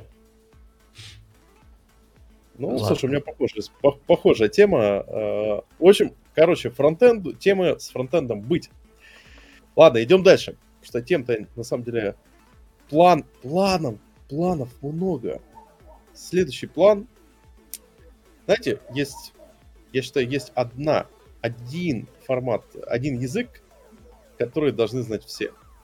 Который всегда Точнее, не то, что одни них должны все, но, но все все знают. Нет, базу забыли, SQL. Нет. Ты, ты можешь нет? вообще быть стильным, модным, молодежным, у тебя будет там какой-нибудь ClickHouse, плюс там Redis, плюс Mongo. И тебе не нужен сиквел. Ну, это, знаешь, такой типа, да, тебе не нужен сиквел, но куда ты, но все равно, если ходишь по собесам, смотришь, скорее всего, в процентов а, 90 тебя будут задавать вопросы, а, окей, покажите, чем отличается э, word having и прочие такие вещи. Название. Да, везде, господи, Саша, везде спрашивают это, расскажите, какие джойны вы знаете, все. А еще про индексы ну, и... спрашивают. Какие индексы, да, чем класс, кластерный индекс от не кластерного отличается. Да-да-да, кстати, да-да. Не, есть, кстати, более адванс вопросы. Но Честь и в целом... изоляций э, еще спрашивают какие-то странные, я забыл, это, чем, типа, что такое DDL, а что и второй вот этот вот, я, правда, не знаю, зачем это спрашивают. Вот, еще спрашивают pipeline, ну, типа, вот там есть два language, типа там этого, типа, запросов, да, ну, вот я забыл, как они там называются, я в этом не разбираюсь. Data Modeling Language? DML? Нет, ну в смысле, смотри, у тебя есть запросы, короче, вот, допустим, insert, create table, mm-hmm. это один вид, а есть select, это другой вид, типа, я забыл, как это называется, в общем, там как-то... Вот, Господи, вот. окей. Люди, ну, на, на собесе меня как-то спросили. Ну, я, видно, не прошел бы этот собес. Я вообще не понимаю, о чем ты, если честно. Ну, я... DDL, DDQL, DML, DCL, DCL Commons. Вот, вот, вот как такой был, да. Ну, это, слушай, это, знаешь, это, это из вопро- вопросы на уровне э, вопросов в ВУЗе. Вот ставятся вопросы, чтобы просто докопаться. Друг, другое интересно. Потому что с реляционной базой данных, э, я считаю, как минимум надо сделать два выпуска. Первый выпуск, где мы будем разбирать вопросы на собеседование, потому что надо даже по вопросу по изоляциям даже это не так очевидно. А второе, это посмотреть, как оно работает изнутри, в теории. Артем, ты как человек, который читает книжку по Postgres, Сможешь вот выйти и рассказать, как работает Postgres изнутри за полтора часа? Ну, слушай, это довольно легко. Есть замечательный курс от Postgres Pro команды. Там ребята довольно понятно рассказывают, как это все работает внутри. Вот. Ну, на самом деле, если говорить вот про базы, э, самое такое, наверное, что хотелось бы, чтобы люди понимали, это разницу между э, log-based э, организацией BD и MVCC. Ну, это скорее, ты, э, ты сейчас уже говоришь, э, ну, это, это уже относится к э, isolation level. Ну, это не, это не столько isolation level, да, это isolation level тоже, но э, большая проблема это э, на самом деле в эксплуатации. Ну, это уже код, как у тебя по, по факту работает. То есть, если у тебя log-based, э, то э, у тебя есть гарантии, но есть локи. Ну, как бы, гарантии там тоже обычно такие себе. вот. а, но, условно, я всегда люблю задавать вопрос, вот в MS SQL мы с чем трахаемся? С локами. А э, ну, погоди-ка, ты... С чем? А в Postgres с тем, что у нас автовакуум не отработал, и тейбл в лоте. Вот а, ну, кстати, если ты, если ты в MS SQL настроил этот ну, в MS SQL можно этот MCC включить вообще. MS SQL крутой. Да. И вот тут, а кстати, вопрос а, про да, Dapper против э, этого, против EF будем? Да, да, да, будет, будет, будем, будем. Но мне кажется, это отдельная тема. Можно месяц Хотя, кстати, а можно действительно в рамках этого поговорить, в том числе Dapper with EF. Мне нравится. Эти прям топчик. Прям. Это ж, это ж прям как раз к .NET относится. Так, да. что там надо, как? У нас вот вчера, кстати, спор был. Давай, как... Что, кто победил? Победил Даппер, потому что все на Даппере уже написано. Ладно, в общем, Е в Даппер отложим. Тут э, Станислав э, Тадаев задает вопрос. SQL без NoSQL, особенно в облаке, скалабильность было бы хорошо. Слушайте, ну, SQL и NoSQL это не про скалабилити, в принципе. Вот, это ну, про модель, модель данных твоих. Скорее, и у тебя модель данных и требования к скалабильности. Да нет, слушай, ну как сказать. Давай так, если у тебя, если, э, в, если у тебя нету э, каких-то э, довольно специфичных требований к размерам и объему данных, то для любого типа данных тебе подойдет Postgre. Вот для всего. Слушай, ну с таким же успехом я могу тебе сказать, что если у тебя нет требований к объему и всей этой фигни, тебе ко всему подойдет MongoDB. Ну, если тебя не... Key-value хватит всем. Key-value вот, вообще, вот, вот, может заменить а, на все. А Ваня нас всех, короче, уделал просто редисом, положил на нас большую редиску, и все, и мы все идем в жопу. так что... У Redis есть э, проблема с персистентностью, там есть небольшой гэп э, с вероятностью потери данных. Ой, слушай. Нет, ну ты, можешь, ты можешь жестко AirSync настроить, но он будет не быстрый. Ну, тоже справедливо, да. Окей, ну про NoS... Я к чему? Про NoSQL можно вообще целый месяц разговаривать, разбирать раз NoSQL базы данных. Или можно просто э, один выпуск, где мы будем э, разбирать, обсирать что Mongo. это, как обсирать Mongo у, да. Ну, Короче, давайте вот. Mongo у а прошу не трогать, потому что мертвых либо хорошо, либо никак. Погоди, когда Mongo успел умереть? Ну, мы ее вот, кстати, на прошлой неделе убили. Последний instance вывели. А все отказываются от нее уже. Никому она не нужна. Мода прошла, а геморрой остался, извините меня. Он изнач... она... она умерла изначально, когда ее сделали. Вот, просто было модно очень. Вот это Миан Стек и прочее. Вот, а сейчас... Ну, я слишком... Нет, Монго, она не прошла проверку времени. Монго прекрасная база данных, но есть э, некоторые нюансы. Если ты не пользуешься. Во-первых, значит, э, там лютое вранье про масштабируемость Монги. Вот. Значит, а в остальном она прекрасная. Если у вас все помещается в один инстанс, и у вас э, модель данных подходит под документ. Используйте Postgre. Ну, э, Ну, можете использовать Postgre, можете использовать Mongo, в принципе. Ну, это не суть принципиально. Вот. Мне, мне с Mongo больше всего нравится следующая схема, э, фишка, что э, если у тебя в реляционной базе данных э, медленный запрос, то ты такой, ну ладно, добавлю индекса.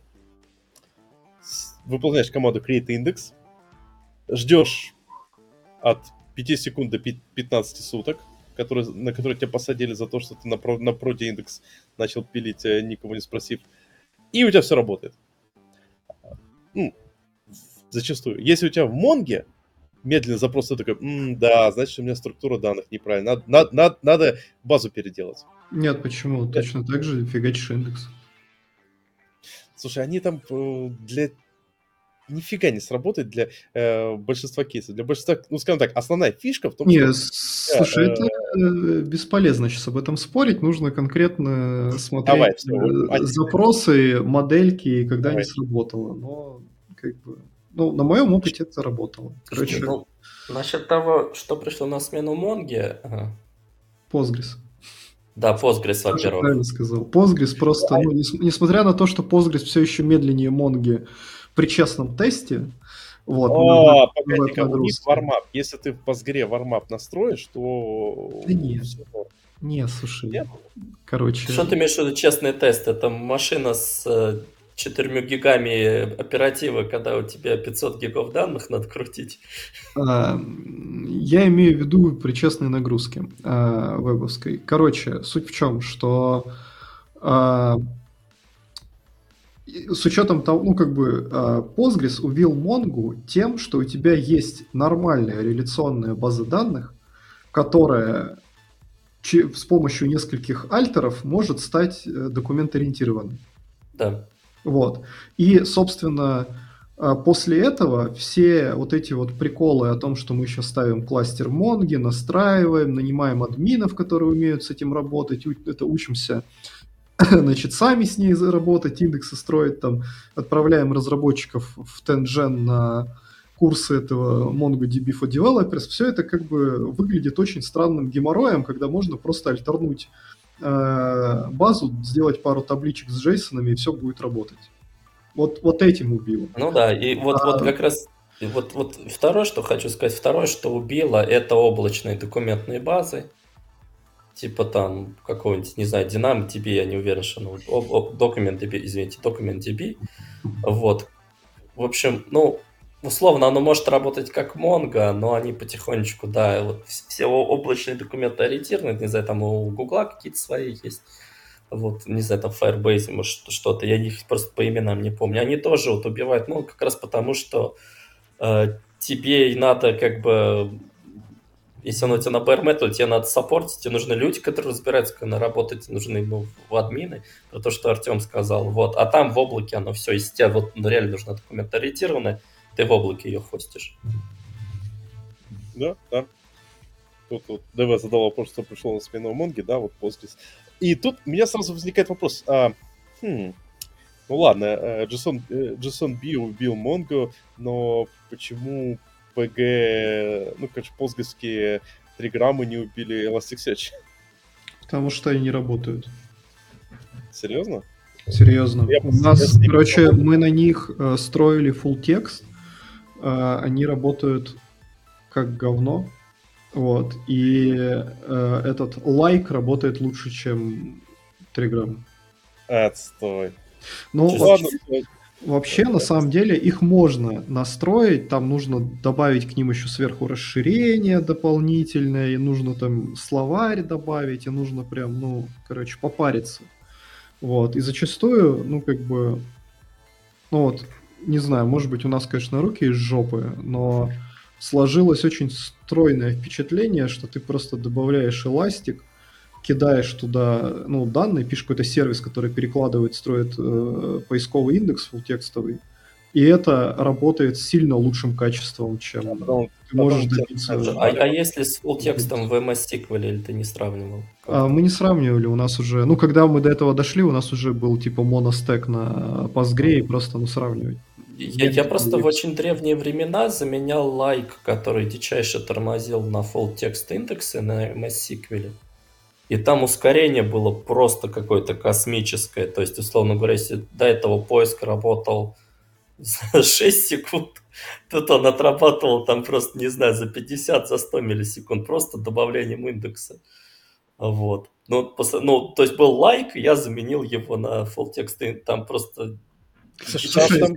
ну, я, кстати, не знаю, что по перфу, может быть, по перфу мы и всосали, на самом деле, но а, там была проблема именно с качеством поиска. Ну, типа, он некоторые корнер-кейсы обрабатывал вот так, как Слушай, нам там, вообще не подходило, там... и мы просто свичнулись в лайк. И, ну, как бы нас устроило, никто не жаловался. Класс. Вот, на перф мы даже не смотрели, если честно.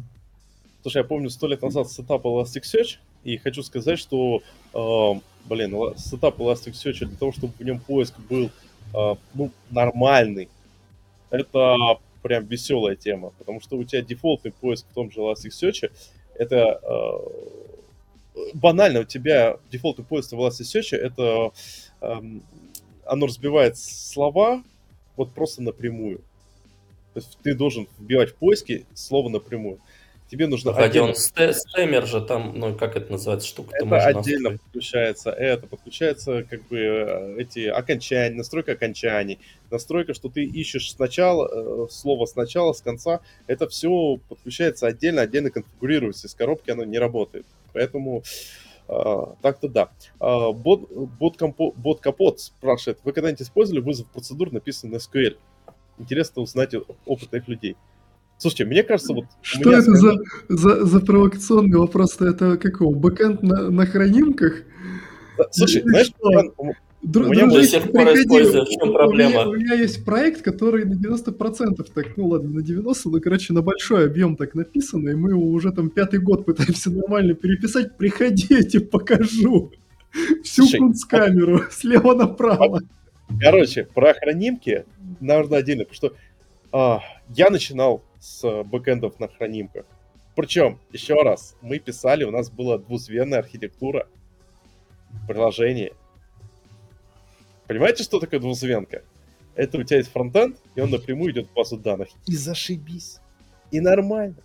И отлично работало. А потом мое мнение сильно... Я сильно стал против хранимок, потому что аж не круто, круто на бэкэнде. Потом пришел на проект, на котором было все на хранимках, и еще сильнее проникся. Особенно, когда я... Э, никому не говорите, но я знакомому 1 просто пример этих хранимок скидывал, э, чтобы он себя на проекте их использовал, потому что э, это просто его спасало. То есть, типа, выгружать все в 1 чтобы он это все шурудил, это отстой. Он смотрел, так, о, блин, крутые пацаны делают так, я сделаю себя так же. И это, он говорит, а он напрямую в базу сходил из 1С или через этот их конфигуратор? Ну, через, через, храни... через хранимки напрямую. Ну, дёркнул храним. Ну, это, кстати, это, это вообще ходовая штука у одинэсников э, по оптимизации. Они вот это просто вот этот вот build, ну, условно говоря, ORM 1 выкидывают, подключают ODBC драйвер и напрямую, короче, сиквел в базу пошли, и там это сильно ускоряет работу. Да, да, да. Но, и слушайте, если но... 1 могут ускориться, то почему мы не можем ускориться? Хранимки это хорошо, пока вы там бизнес-логику не пишете.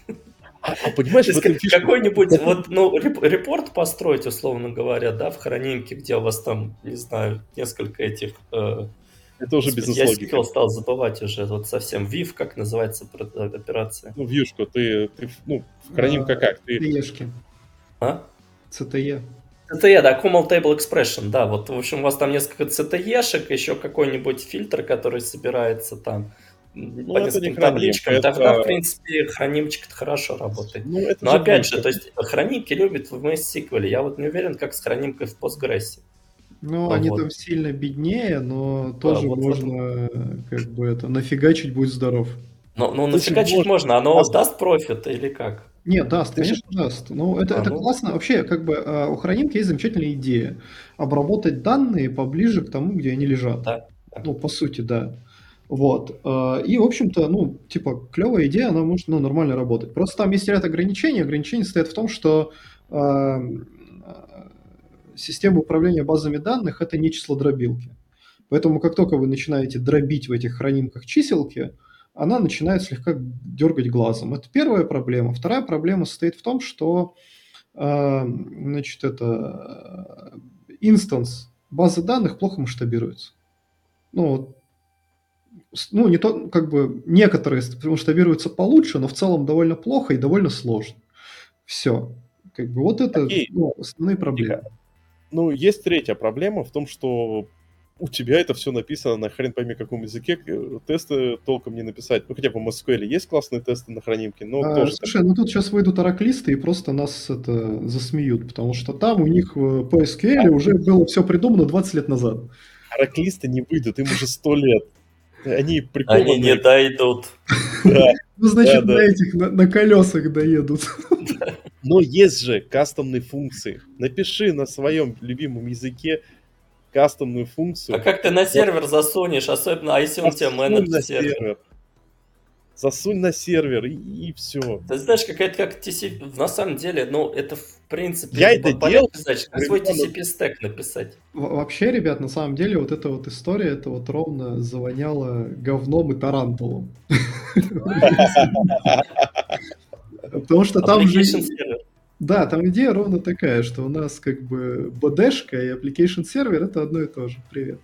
Все лежит рядом, все можно обрабатывать. Не, ну... Единственное, что это вся история однопоточная и ло, но в остальном, в общем-то, вот, пожалуйста. Э, Нет, там, там можно еще или нельзя подключать? Нельзя? Э, подключать что? Языки другие, нет? А, там можно, да, через биндинги. Э, я не знаю, насколько хорошо это работает, но вроде можно. Там какой-то ограниченный набор тоже. Ну, на самом деле, вся, вся проблема вообще хранимых, да, число дробелок в базе, что мало кто знает, как база работает. Вот, то есть, понимаете, у среднестатистического бэкэндера, типа меня, представление о том, что вот есть, короче, великая база, у нее бесконечные ресурсы, бесконечное количество процессора, бесконечное количество памяти, поэтому мы можем все туда гнать, да, а вот наша нода о четырех ядрах, вот, она, конечно, слабенькая, поэтому мы не можем же данные выгрузить из базы сюда, в ноду, а медленно, посчитать. Вот, а медленно, поэтому давайте что, мучить базу. А медленно, потому что молитву неправильно со- создал. Вот это молитва из Warhammer'а богу машин. Да, да, да. Иска... Блин, я сейчас в этом в Rogue Trader играю, я больше всего ору с этих техножрецов, которые там, типа, компьютер взорвался, он подходит и кадилом машет так вот реально. Я думаю, это, это офигенное вообще представление нашей работы. Подходишь и катилом машешь такой. Такой, заработай, пожалуйста. Да-да-да. Ну, кстати, отвечая на, на твой вопрос, Вань, ну есть же уже эти готовые решения а, Apache, нет. Ignite. Да, Ignite э, э, и прочие такие штуки. И, и вроде, Так, это ты, ты имеешь в виду, что вот этот вариант, когда мы загружаем данные, считаем их, потом... Они обратно... существуют в памяти постоянно, это in-memory а, прямые, Это прямой этот э, аналог Тарантула, на самом деле. Э, только в этом, э, в Ignite можно, ну, получается, весь этот код ты пишешь на Java, и там есть тонкий клиент на .NET. Вот. А, ну, то есть, в принципе, можно писать вот эти вот мега-хранимки на Java. А бэкэнд у него какой? То есть там можно любую базу подсунуть реляционную, да? Не-не-не, не, там не реляционная, он держит в памяти. Это, ну, как бы. Не, я понимаю, я имею в виду, ну, где-то persistence же должен быть, потому что снапшотит, снапшотит сам. Как-то, uh-huh. насколько я помню. Ну, я давно ну, ее смотрел. Там, вот. там подразумевается, что у тебя распределенная система такая, что а, как бы с определенными гарантиями Э, оно не помрет. А ну, для безызвестных... То есть, ну, грубо говоря, у тебя есть 10 реплик, да, и там 4 реплики сдохнет, остальные все останутся. Это, эта история, она же, в принципе, не про, ну, как бы не про надежность. Это история про то, что у тебя есть надежный какой-то, ну, вот, Oracle, да, здоровенный мега-инстанс там настроенный, э, вы кучу бабла ораклистам занесли, все дела. А, вот, но это херь уже как бы вот прям денег уже нету Oracle платить, э, значит, а масштабироваться надо. И вы берете перед Oracle, ставите условный либо Tarantul, либо э, Ignite, вы в него прогружаете полностью весь свой Oracle, ну, либо весь, либо основной рабочий набор. И он у вас там всю жизнь висит в памяти и вот свои мегахранимки переносите на Java или там на Lua, оно там все болтается вместе. И когда вы пишете, вы пишете тоже через этот кэш, чтобы он был консистентным. И Слушай, читаете из него. Спорный, спорный момент. Э, Поэтому я про бэкэнд спрашивал, да, кто у них там внизу. Нет, смотри, спорт немного момент, потому что, во-первых, у меня знакомый чувак, по-моему, кстати, в Сбертехе они перевозили их бэкэнд полностью на эту штуку, но могу сейчас ошибаться, или в Альфе, в каком-то из банков. Понятное дело, что у них, скорее всего, там где-то и, и, и лежит какая-то штука для снапшота, но вряд ли она является основной базой. Ну, тут мы уже подходим к теме систем дизайна, потому что ну, эти вопросы... Она не могла быть их основной базой, потому что и, ну, Ignite, например, может просто взорваться. И все, хана. У него есть, ну, как бы прям документированная история, насколько я помню. Э, надеюсь, не вру. Может, это, кстати, не у Ignite. Ну, в общем, там эта история прямо сделан для того, чтобы считать из памяти. Вот, и поэтому про там э, персистентность, оно как бы умеет персистентность, но лучше не надо. Короче, целый, вот будем месяц обсуждать, но все эти разные извращенные базы данных. Окей, пошли дальше, потому что вместе, вот сюда же подходит, э, э, девиз задал такой те, топик, Collections Concurrency GC, ладно, про это говорили, Postgres было, Kafka Rabbit будет, распределенная система, системный дизайн. А, знаете, а я считаю, нам не нужен месяц системного дизайна. Знаете, почему не нужен? Потому что в Club уже обсуждают. Да, потому что и вышел второй сезон Club, в котором обсуждается system design. И там не месяц, там целый год обсуждения system design'а гораздо лучше. В общем, и первый, в общем, э, заходите .NET.ru, буклаб там по систем дизайну просто топчик и вообще супер кайф. Мы систем дизайн обсуждать не будем, потому что есть ребята, которые обсуждают лучше. А вот что можно лучше обсуждать, это, вот, кстати, collections. Collections, concurrency, GC. А что по коллекциям можно такое обсуждать? Можно хэшмапу написать. О! Две хэшмапы. Слушайте, а давайте да. сделаем месяц... С бакетами и непрерывную? Да, да, да, да, да, да, и разреженную, да. Руками. Конечно. Я, кстати, я никогда в жизни не писал ни разу вообще. Э, Слушай, я недавно написал обе. На, на курсе по алгоритмам я взял... А. Ну как недавно, год назад где-то я ради прикола, короче, взял курс э, у Яндекса по алгоритмам. Вот, и там меня, короче, заставили написать это говно. Я, написал, я написал это говно дважды на Гошке.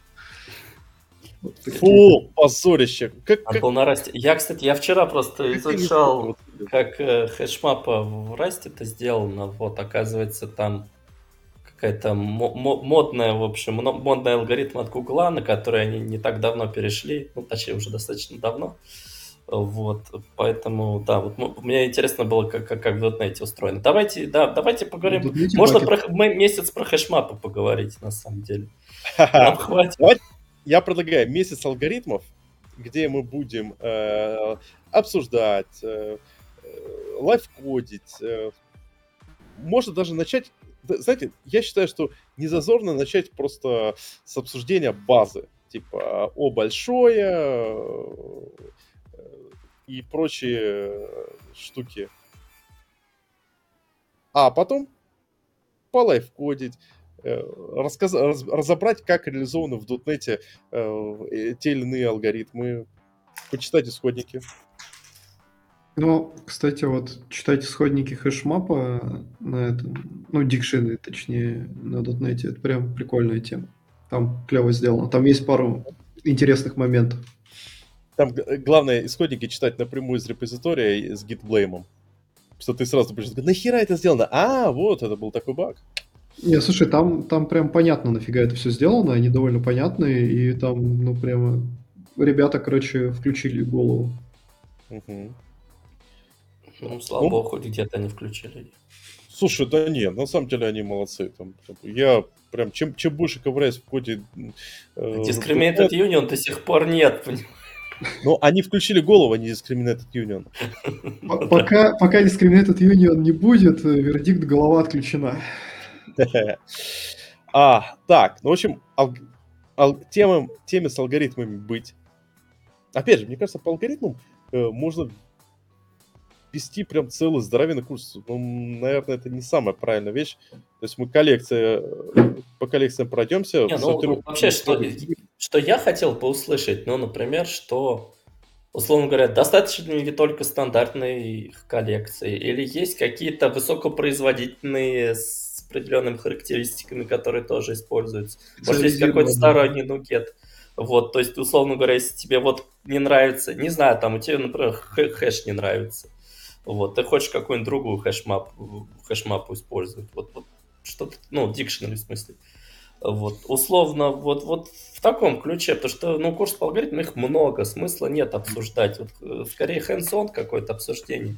Ну, лично мне хотелось бы, да, что-то такое, то есть Э, условно, вот в .NET в стандарт библиотеке вот такая реализация дикшена, да, но есть высокая там производительность каких-то определенных кейсов вот такая. То, что я про это вообще не знаю. Я, я просто начал погружаться немножко в это дело в расте, оказалось там этих хэшмапов приличное количество, плюс concurrent хэшмапы есть тоже очень интересные. Есть, э, ну, ну, вот dashmap стандартная, она похожа на дотнетовскую, да, есть хэшмапа когда ты, грубо говоря, у тебя есть две одновременные э, хэшмапы, вот ты параллельно их ведешь и просто их свапаешь вот так.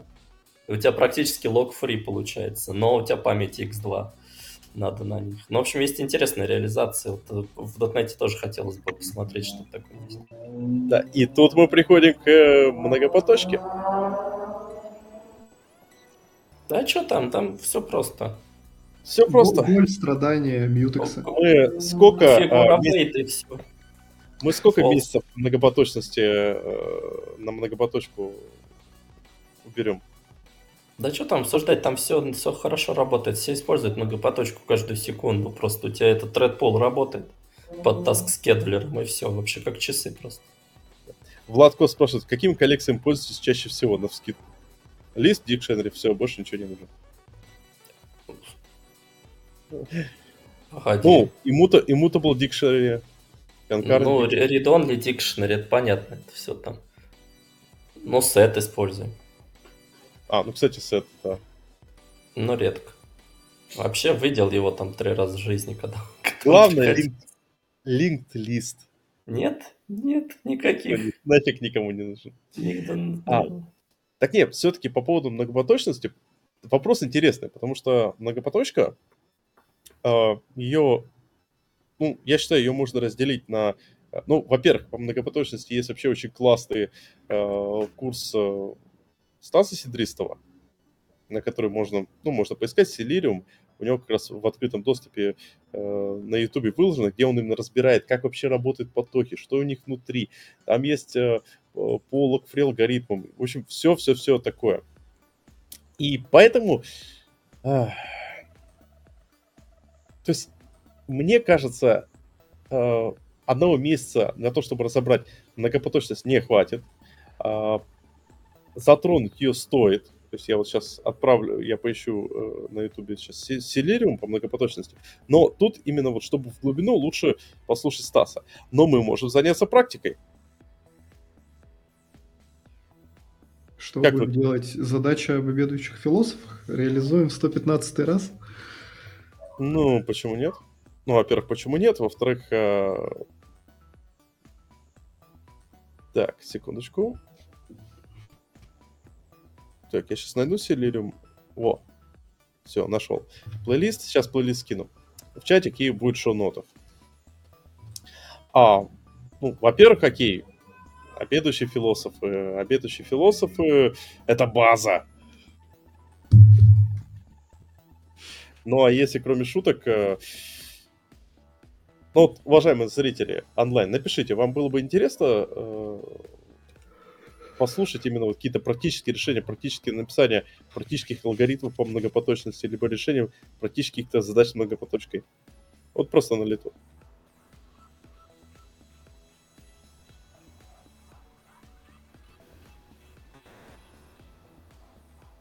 Хм, ладно, никто не отвечает.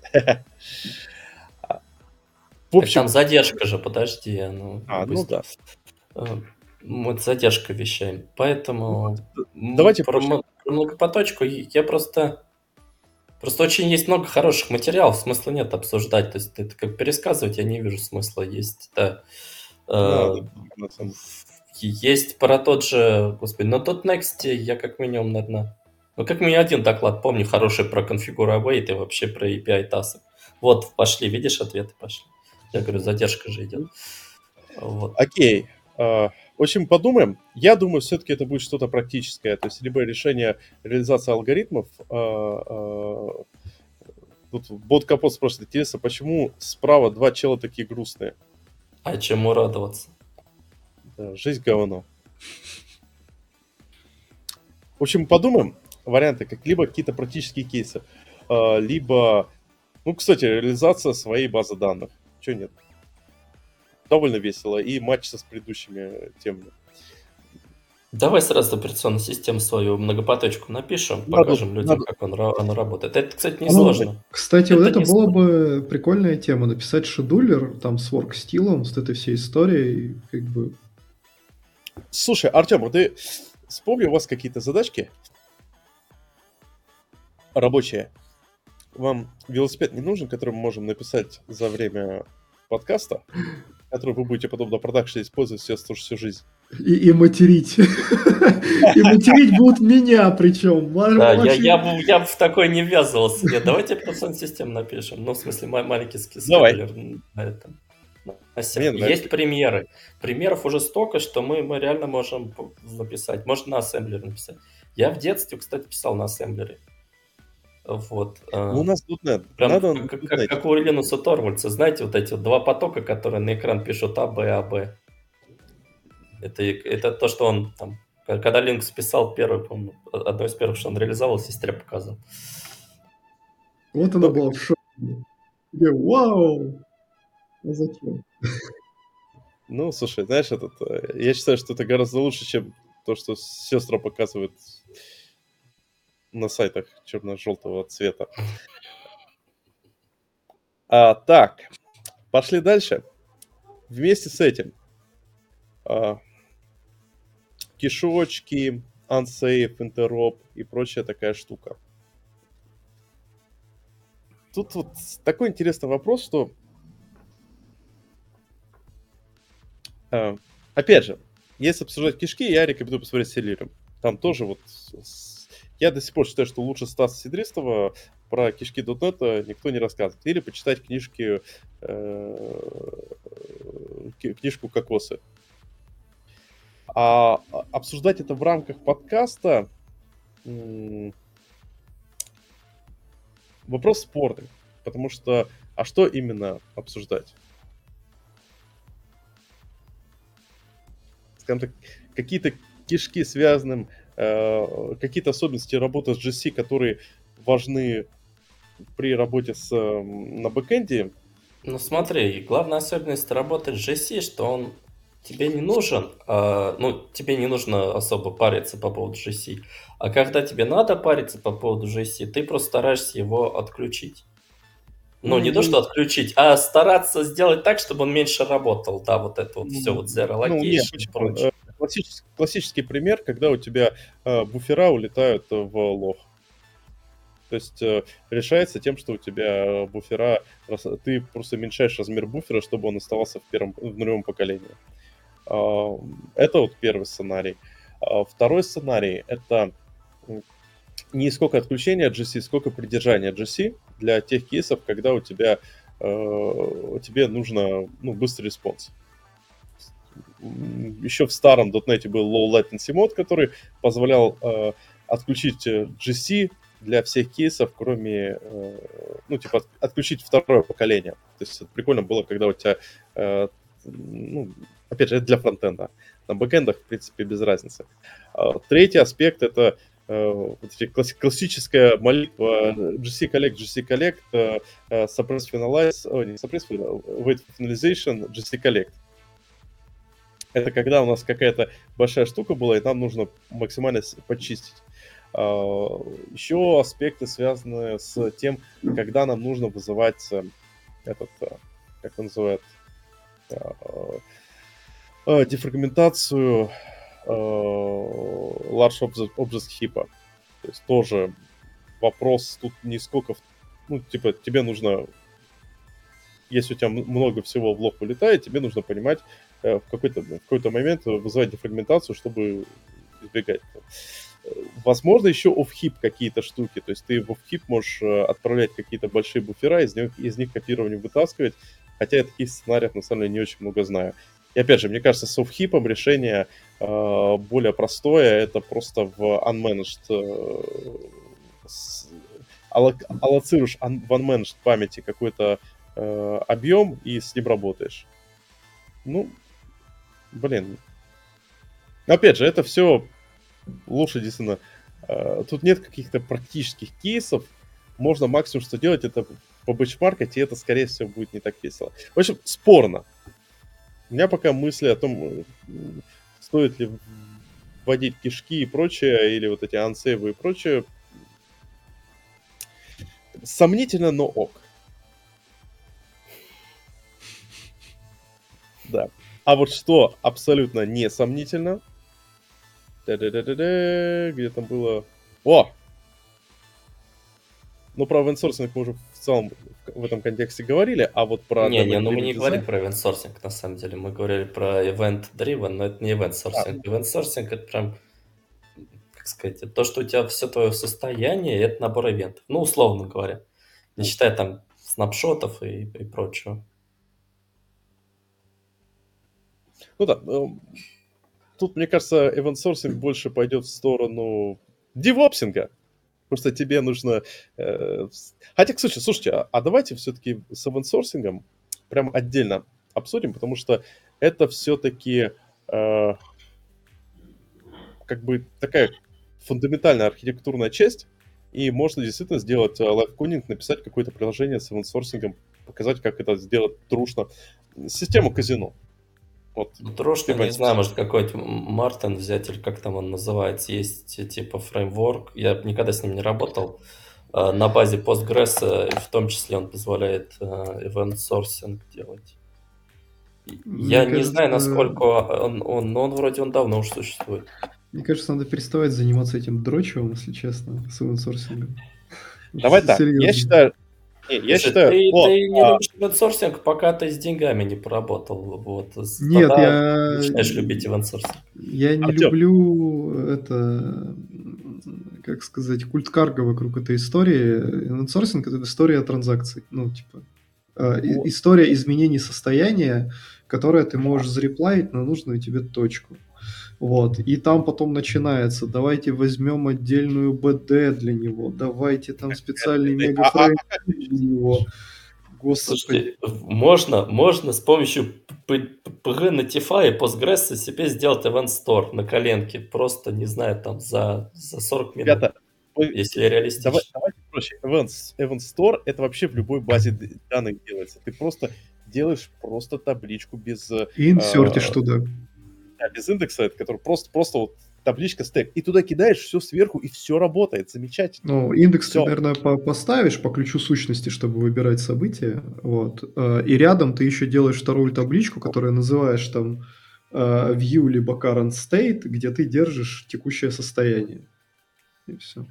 Для того, Можно, для того чтобы не поднимать ну, а все эти события каждый раз и не пересчитывать. Так, э, ну, тут не совсем, тут история какая.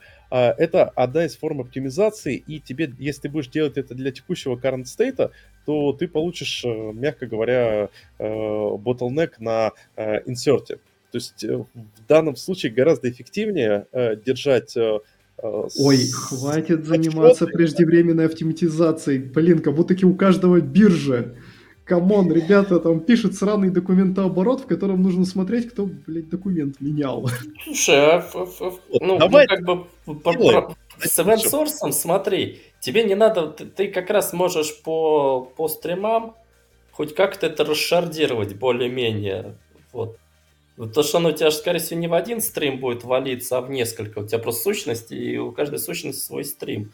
Кое-как это можно расшардировать. Но это легче расшардировать, чем многие другие таблички. Р- вот. Разные таблички под разные сущности. И погнали. Ну да, в общем, тут, тут на самом деле просто весь прикол с аутсорсингом, да, что он я согласен, что это не то, что карго культ, он скорее сакрализирован. Ну да, ну, да, вот, вот правильно это... Ваня говорит. Это довольно простая вещь, в принципе. Но почему-то каждый раз, когда говорят об аутсорсинге, берут вот ее крайнее состояние, самое такое дрочевное, сложное, и половина людей, которые смотрят на него, такие, и что это было? А Выпустите потом... меня отсюда, что это было? В этом же фишка, что э, по факту, вот как правильно Ваня говорит, э, если у тебя нет ситуации с деньгами, то есть у тебя нет ситуации, когда тебе нужно э, по комплайнс предоставлять э, э, этот, э, лог полноценный с полной информацией о том, как вот эта копейка прилетела, э, откуда пошла эта денежка, откуда прилетела эта штука, тебе для вот, вот этого странного документа оборота вовсе не нужен event. Не, ну зависит, зависит, понимаешь, документ оборота, он тоже сам по себе, ну, скажем так, есть некоторые бизнес-области, которые венсорсятся, да, то есть э, мне это очень просто нравится, знаете, когда у людей есть э, некая сущность в базе, да, и рядом где-то у них есть аудит-лог. Если какое-то говно происходит, они сидят, читают свой аудит-лог. А чаще всего это может быть вообще просто текстовый файл какой-нибудь, да. Либо у них там, не знаю, хорошо, если они его куда-нибудь пишут, да. Вот, и они такие, вот у нас есть вот такое состояние, то есть, а как мы к такому состоянию пришли? И давайте смотреть. А, собственно, концепция венсорсинга, вы просто этот аудит-лог объеди... ну, как бы делаете его источником правды, и все. Делайте его replayable. Ну, ну да, да, replayable, но он является да, ну, источником вот, правды. В банках есть паттерн, ему миллион лет в обед, он называется Audit Trail.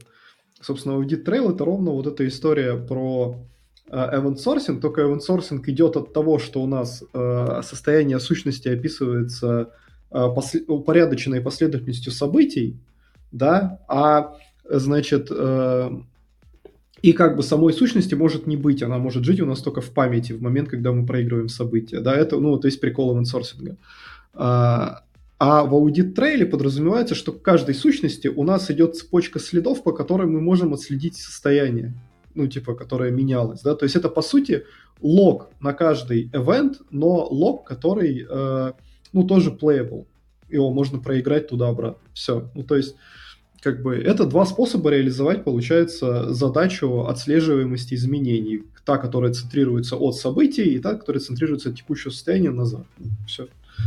Так, секундочку, ребят, тогда все просто. Мы реализуем... Зачем нам использовать какие-то инструменты? Мы объединяем э, проблему, как бы нам сделать месяц многопоточности, с тем, с event sourcing. И просто весь месяц херачим event sourcing э, фреймворк, многопоточный аутсорсинг фреймворк для... Ваня, сделаешь для, для нашего собственного какого-нибудь документа оборота? Для Нет, казино. да, можно, можно, ну, можно написать event да, какой-нибудь простенький, вот, там, просто, знаете, там есть всякие приколы еще такие интересные, что вы можете, собственно, Secure с event очень хорошо заходит. Вот, то есть вы можете пишете в эти ивенты, вот, у вас несколько рит-моделей подписаны на ивенты, вы собираете отдельно рит-модели. Вот, э, ну, опять же, то есть тут, тут есть свои приколы с тем, что у вас может быть несколько стримов, вам по нескольким стримам собирать, ну, грубо говоря, какой-то там, не знаю, э, репорт по, по юзерам, вот, или еще что-то такое. Но там, вот, вот в этом его основ, основной плюс, что он, его часто путают с как раз domain, domain Ой, э, event-driven дизайном, потому что, условно говоря, у вас получается ваши ивенты, это ваши, ну, собственно, ивенты вашей ивент-системе, это ивенты в вашем ивент-сорсинге. Вот, поэтому его вот очень часто тоже любят складывать в кавку, но кавка плохо подходит для ивент-сорсинга. Потому что ивент-сорсинг это хранилище, ну, у вас должно быть долгосрочное хранилище. Да, это должна быть кавка без retention window. Точнее, да, с бесконечным да, retention window. Да, да, да, в, в, в этом проблема вся. То есть, как бы кавка, ну, э, я, я очень часто слышал это, да, что кавка подходит, но она как бы не очень сильно подходит. Это скорее транспорт. Вы можете также и RabbitMQ использовать. Он, правда, единственное, что он очень плохо хранит ивенты. А, вот, до, до определенного момента, когда у тебя очередь не переполнилась. Да, но он как, Кстати, как, как транспорт подходит. А если говорить про sourcing, там есть огромная проблема, очень гадкая, о которой почти все всегда забывают. Это как раз, э, собственно, то, чтобы обеспечить replayable ивентов. Вот э, кажется, ну вот если мы берем модельный примерчик о том, что мы записали вот, этот, вот эту штуку там в базенку, и у нас все, э, сущность стала replayable. Но э, на примере, когда у нас там транзакция, вход-выход, это, конечно, очень красиво и легко записывается, но когда у нас реальное приложение, у нас состояние агрегата чаще всего зависит от многих факторов, иногда еще от внешних, типа курс валюты. И вот а если ты... Курс, а ты курс валюты историю... Прикапываешь ну, в event. Да, сейчас, нач... сейчас, сейчас расскажу, как это делается. Короче, смотрите, эм, да, это, это, это огромная проблема. Тут скорее в том-то и дело, что у вас э, является результатом, э, ну, грубо говоря, у вас есть агрегат, который вы собрали из ивента. У вас есть сайд-эффекты. Ну вот, то есть курсы валют, еще что-то такое. Э, у вас как бы ивент это результат работы. То есть у вас должна быть команда или еще какой-то, в общем, у вас какой-то, вот условно говоря, вот у вас пришла транзакция, да, вот, вы взяли курс валют, вы взяли текущее состояние агрегата, применили их, у вас получился ивент. Поэтому ивент может содержать текущую да, информацию про курс валют или еще что-то. Но ивент по большей части это, это именно изменение, инкрементальное изменение состояния вашего агрегата. Вот, поэтому, когда вы реплаете, вы, вы не должны использовать курсы валют никак. То есть, условно говоря, если у вас вам, не знаю, банковское приложение берем, вам прислали 10 йен, вот, то у вас э, не, не плюс 10 йен в ивенте будет, это команда это, это передать 10 йен. Ивент будет, вы, если у вас э, ну, счет в рублях, у вас будет плюс 10 рублей. Ну, или ну, там условно, там 100 рублей, там 300 рублей, не знаю, курс иены, да, ну вот, вот плюс так будет. Еще как бы вот, ну, есть внешние факторы типа курсов валют, да, а есть еще такая история, что в дата-модели event sourcing как рак распространяется на все вокруг. Потому что как только у вас начинают там фигурировать какие-то справочники, настройки, то их тоже надо автоматом сразу версионировать. Нет, нет, нет, нет, нет, нет. Я тебе скажу так, что вы, вы люди, которые поели говна на, на event они наоборот стараются все остальное сделать статичным.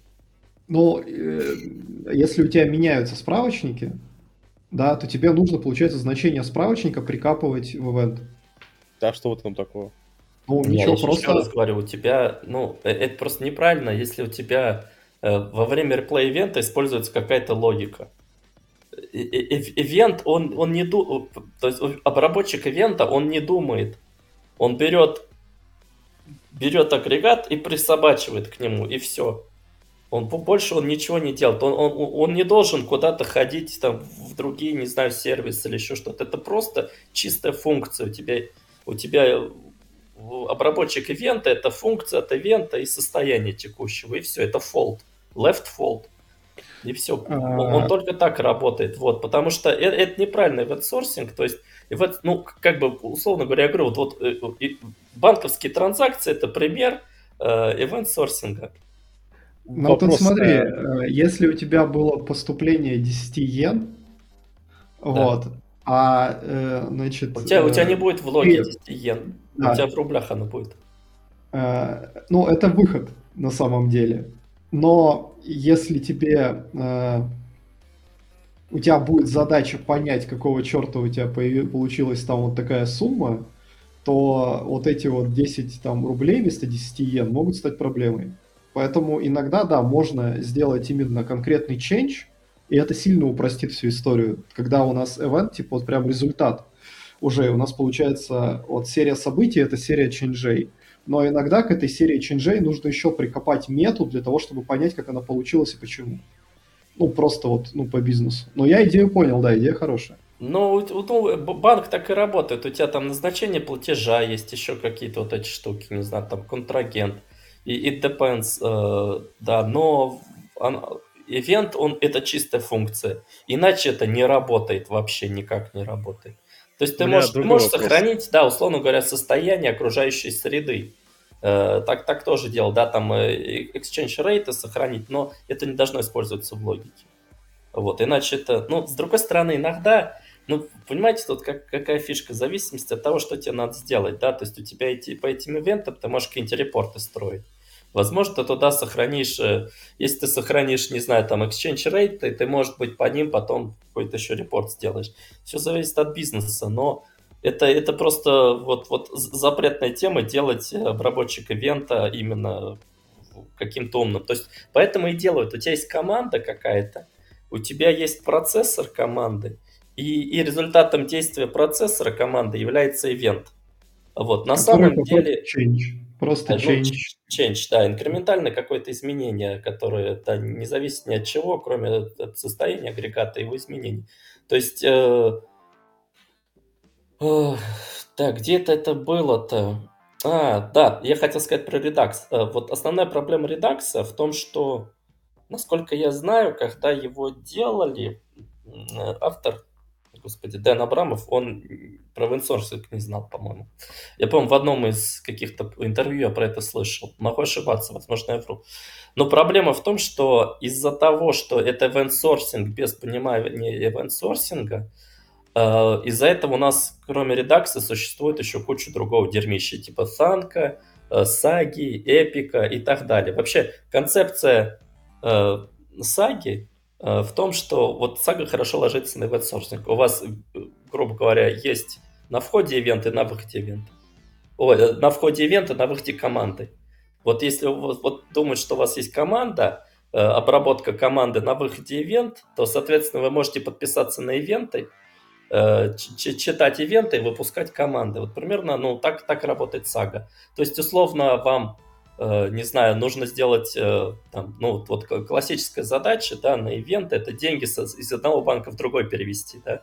Вот, если что-то пошло не так, вы же будете компенсаторную транзакцию, вы будете делать э, команду да, ну то есть вот, вот у вас есть два счета, с одного списали, на другой записали, да, если у вас что-то сломалось, да, вам нужно просто послать снова команду, типа вернуть деньги, rollback сделать. Git revert commit. Ну, типа того, да, вот. Э, и поэтому вот, вот, и как бы вот эту транзакцию можно делать сагой, да, то есть какой-то сага или процесс, мне больше нравится процесс менеджер, потому что она звучит не как будто скальд исполняет, да, а как будто ну, мы все-таки занимаемся, опердень для банка делаем, да, вот. Поэтому вот ну, вот, вот в, в, в таком варианте, то есть, то есть с event-сорсингом надо вводить э, CQRS, да, Command, э, общем, да, Query Segregation. Command Query Responsibility Segregation. Да. Кстати, тогда мне такой вопрос, у меня вот сразу возникает вопрос, окей, а что с кодом тогда? То есть код же тоже меняется. Ты, условно О, говоря...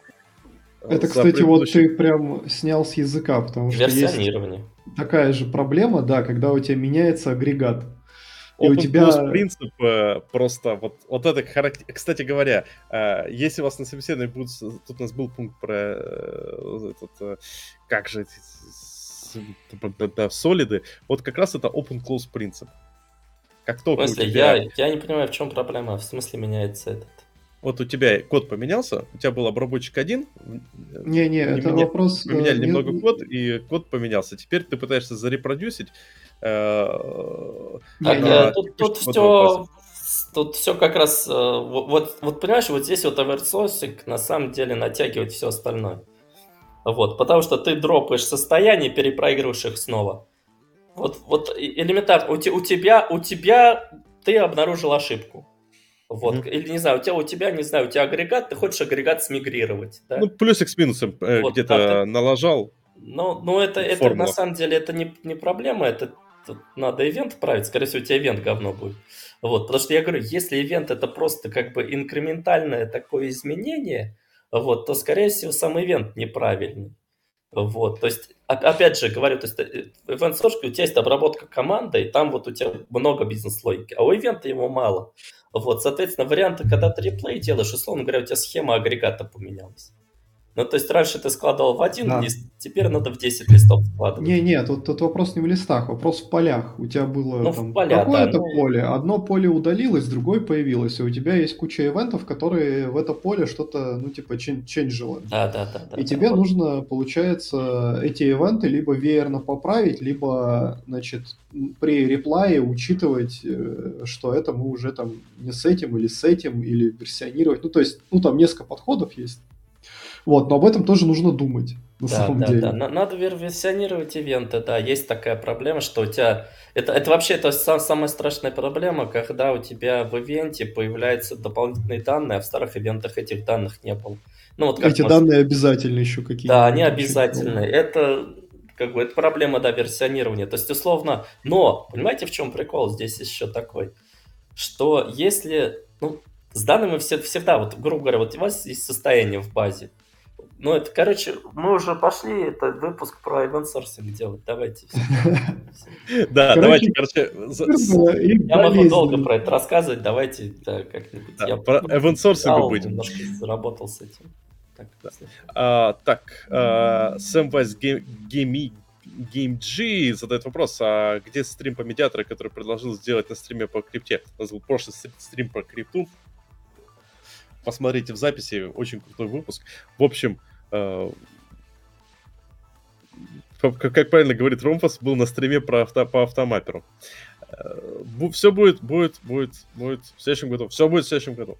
Так, слушайте, я бы на самом деле закруглялся, потому что мне надо уже по делам отходить.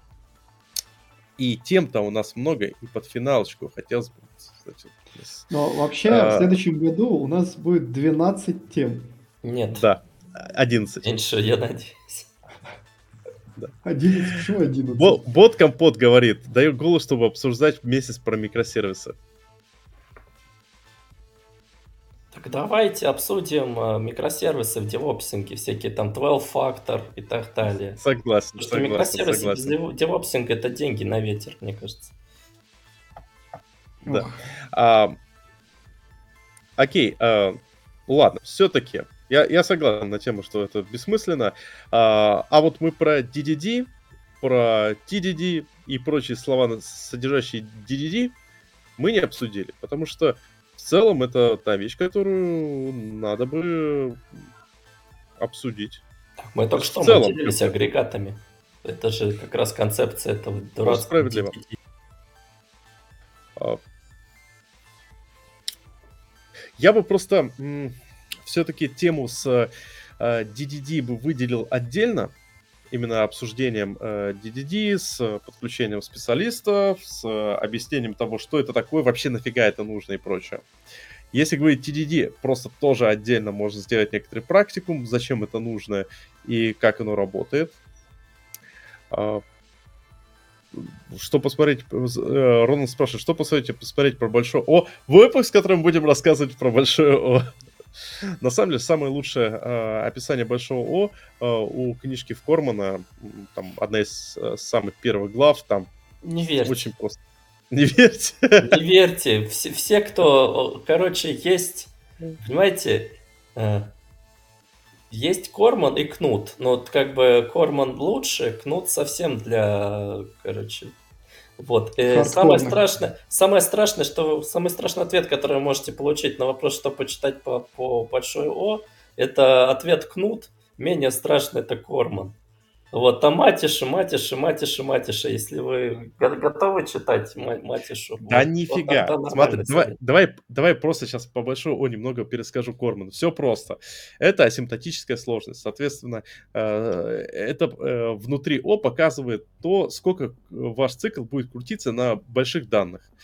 То есть представьте себе, вот у вас есть алгоритм, вы захерать, вы вот вместо 100 элементов захреначили туда 100-500 элементов, еще больше. И, и э, соответственно, тут момент, э, э, какая, какой аспект эм, вот этого циклички проходов по n, то есть какого количества ваших элементов внесет максимальный импакт в сложность перформанс вашего алгоритма.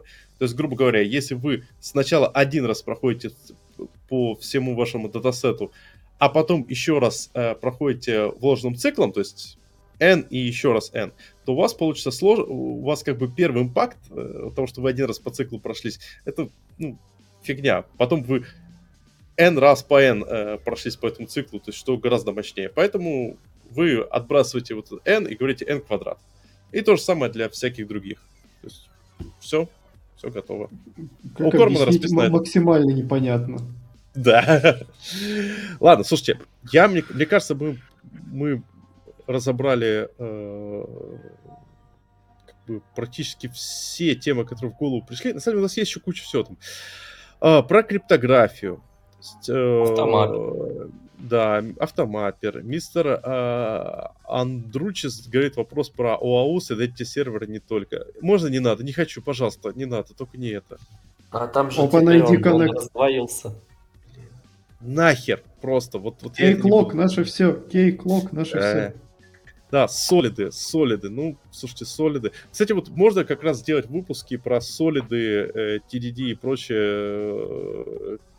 Э, так говорят, вещи, устарел, которые... сейчас же модное слово какое-то, я забыл. Да ну, был, был же на, на канале тоже обсуждали. Как это Просто пишите слово? код. У, у, у, не, у, у... Грасп? На, наверное, я не помню, короче. Есть ну, блин, Грасп это еще более старое говно, чем Solid, если честно. Грасп, Грасп это... Э, Грасп, короче, Грасп, есть такая книжка, э, э, в которой рассказывается про UML. И э, в этой книжке описано Grasp Pattern, General Responsibility, что-то там не помню. Э, оттуда пошло, пошла вот эта тема с э, этими э, low coupling, high cohesion. Кстати, можно про эту тему тоже поперетереть. Э, как бы, если сделаем выпуск про разные э, акронимы. Ну, не акронимы. Как, как, как это называется, когда у тебя... Надо сразу про VOOC World поговорить и фреймворк, который отвечает на вопросы VOOC World. Я когда читал про вот эту историю, меня просто мозг взрывал. Типа, вы что? Что за хрень? Это же просто мне Просто... кажется, если вообще Solid превратился в своеобразный Book World уже такой, знаете. Кстати, недавно да. отменили Барбару Лисков, точнее ее принцип, а не ее саму. Вот, говорят, тоже не актуально все. Мы живем в веке победившего JavaScript, никакого там, у нас все на функциях. А вы с какими-то своими наследованиями тут приперлись, поэтому все. Да. По поводу того, что отменили, э, э, пользователь с ником Ю пишет, что теперь это купит и это просто... И он же говорит, что это прошлый век. В общем, все, это старье. В общем, подготовимся. У нас будет отдельный выпуск, не будем разбирать разные страшные слова. Э, как правильно э, произносить эти слова на собеседовании. А то вот приходишь, тебе говорят, а как расшифровывать скупит? А ты не знаешь. Так все, вон из профессии. Плохо, да. Мне, все, мне он... по, по слову купит какую-то парнуху показывают, ребята. Точно мне тоже, да. А мне, а мне, разработки. Погоди-ка, мне, мне программирование. Мне кажется, у нас э, Google по-разному предлагает, э, по-разному настроен. Да, ну, в общем... Наверное. Да. Там написано Unix философия, .NET не подходит, все.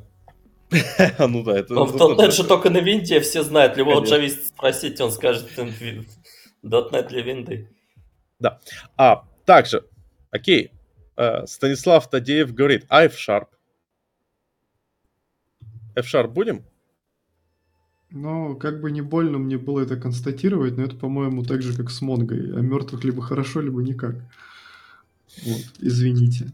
Ну, да.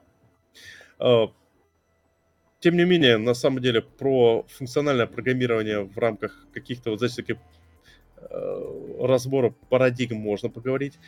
А вот акторы, про акторное программирование, мне кажется, клево поговорить в контексте... Э... Я думаю, может, там в контексте медиаторов или что-то в этом духе. Короче, я нашел, что такое этот ваш купит. Это, знаешь, типа аббревиатура, которая объясняет ни хера не объясняя, короче, ну, типа вот... Ну, то же самое, что Solid. Не, ну слушай, в Solid хотя бы что-то есть, э, типа купит, это что такое, composable. Но, типа, друг с другом оно должно как-то, короче, это, работать. Потом следующее, U, Unix. Это вот, короче, делай одну вещь хоро- ну, хорошо. А, predictable. А, делай то, что от тебя ожидают. вот. И идиоматик, ощущайся натурально. Типа, идиоматичная API, наверное, да? Я, я не знаю, как можно померить, что это API идиоматичная. Вот, ну, в, в Unix стайле есть замечательная функция IOC которая и файлы умеет писать, и, короче, видео забирать с веб-камеры, и что только она не умеет. Там вот просто такой вот набор параметров. Если, короче, ты в этом наборе параметров ошибся, ты случайно вызвал сатану. И это как бы ощущается полностью натурально и идиоматично для Unix. Или FFmpeg тоже. Ой, FFmpeg хорош. Да, да, да. Вот как бы, ну, супер идиоматический подход, но я не уверен, что для всех. И последнее, D это domain-based. Ну, типа, DDD все дела, насколько я понимаю. Ну, короче, я говорю, это Вука, Вука World просто. Вот, вот, вот, вот так, такой же. То есть да. Солид был получше, извините меня. Можно что-нибудь для зумеров получше придумать было? Так, в общем, ну все, мы создали список, в котором есть раз, два, три, четыре, пять, шесть, семь, восемь, девять, десять, одиннадцать, двенадцать, тринадцать, ну, в целом, короче, на годик нам хватит топиков. Там еще выходные возьмем. В общем, ребята, вы знаете, что от нас ждать в следующем году. Тем, что в феврале мы придем, скажем, помните, мы вам обещали э, большие материалы, там, э, мини-лекции и прочее. Нет, хрен вам, давайте обсуждать зарплаты. А месяц по зарплатам будет? Конечно, слушай, надо месяц по зарплатам. Я не, еще раз, я не знаю. Вот, э... Правда ли, что э, сеньор, работающий на трех джуновых э, позициях, зарабатывает больше, чем на одной сеньорной? Мы должны это проверить, эксперимент провести. Мой... Давайте так, я понял следующее. Э, если человек вам говорит, что знает э, тайну, как э, там по зарплатам и прочее, то это, скорее всего, какой-нибудь э, этот, э, инфо-цыган, и он вам врет нагло в лицо. Потому что если человек знает, как заработать много денег, он вам не расскажет, он будет зарабатывать деньги. Как-то ну, так. Да, деньги тишину любят. В принципе, да. логично. А, да. Слушайте, давайте под финалочку задам такой вопрос. А про Unity-то будем говорить? Так он тоже сдох вроде. А почему нет? Они откатили, они даже Ричтелла уволили. Ну, понимаешь, ложечки мы нашли, а осадочек остался. Да-да-да. Вот как в анекдоте. Мне кажется, все, Unity... Я, я смотрю просто... Надо про Unreal делать выпуск, на самом деле. Про Годот. Нафиг Unity, Годот рулит. Годот тоже шляпа полная, вообще, я послушал выбор, знаешь ли, невелик стал. Раньше был выбор между Unreal и, Unity, теперь остался один Unreal. Годот, там страшно вообще все. Там а, Сейчас... одну каску чувак пилит, он фюрер там, командир, поэтому вот я так вижу, так и будет, и все. Крепкая рука. Да, крепкий хозяйственник, в общем. Да, давайте порнологии и финансовой грамотности. Ну, ну вообще топчик, Деньги да. тишину любят. Если мы найдем какой-то схематоз, мы про него точно в интернете рассказывать не будем. Да. Да, да, да. А, ну, кстати, не, а, про геймдев, э, слушайте, я скажу проще. Биви. Ну, на Раст. Народ даже на, на, в Раст пошел, да. Да, вот, поэтому... Что, блин, тут... Э, э, Unreal это тоже история. Давайте вот проще скажу про под финалочкой немножко про геймдев э, и не только. Э, дело в том, что с точки зрения именно, вот как мы привыкли кайфовать от программирования, там все немного сложнее, потому что э, Unreal это по большей части что? Это там типа C++ движок, ну, C++ куча библиотек, причем на таких довольно э, алдовых э, подходах. Э, и огромное количество э, таких крутых инструментов, в основном для графики.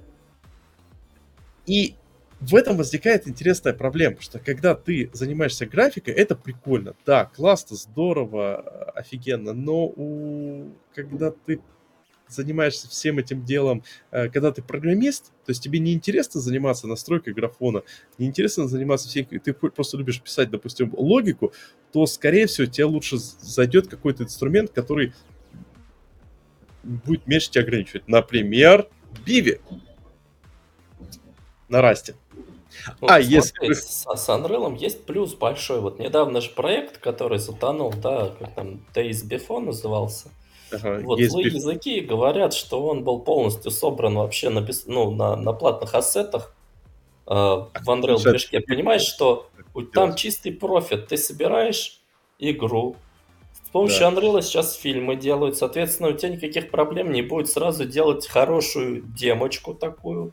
Вроде как да. геймплея, который никогда в жизни не будет вообще сделан, но ты делаешь там идеально вообще геймплей вот, специально прям рисуешь, потом продаешь, cash out и все, уходишь. С Unity то же самое. У тебя в Unity, ты же сам знаешь, там Asset Store, у тебя куча готовых инструментов. Подключаешь и кайфуешь. Не, ну на Unity обычно это трешак какой делать, который все-таки выходит. А здесь вышла игра, которая, судя по всему, собрана на вообще, ну где-то на Reddit был список огромных ассетов, полностью на ассетах, который вообще не работает как игра, нифига. Но вот, они уже закрылись. Вот, на Unity такого трешака я не помню. А здесь прям чистая старт, стартаперская схема, короче, fake it till it make it. Правда, короче, не прокатило, да. Uh, да.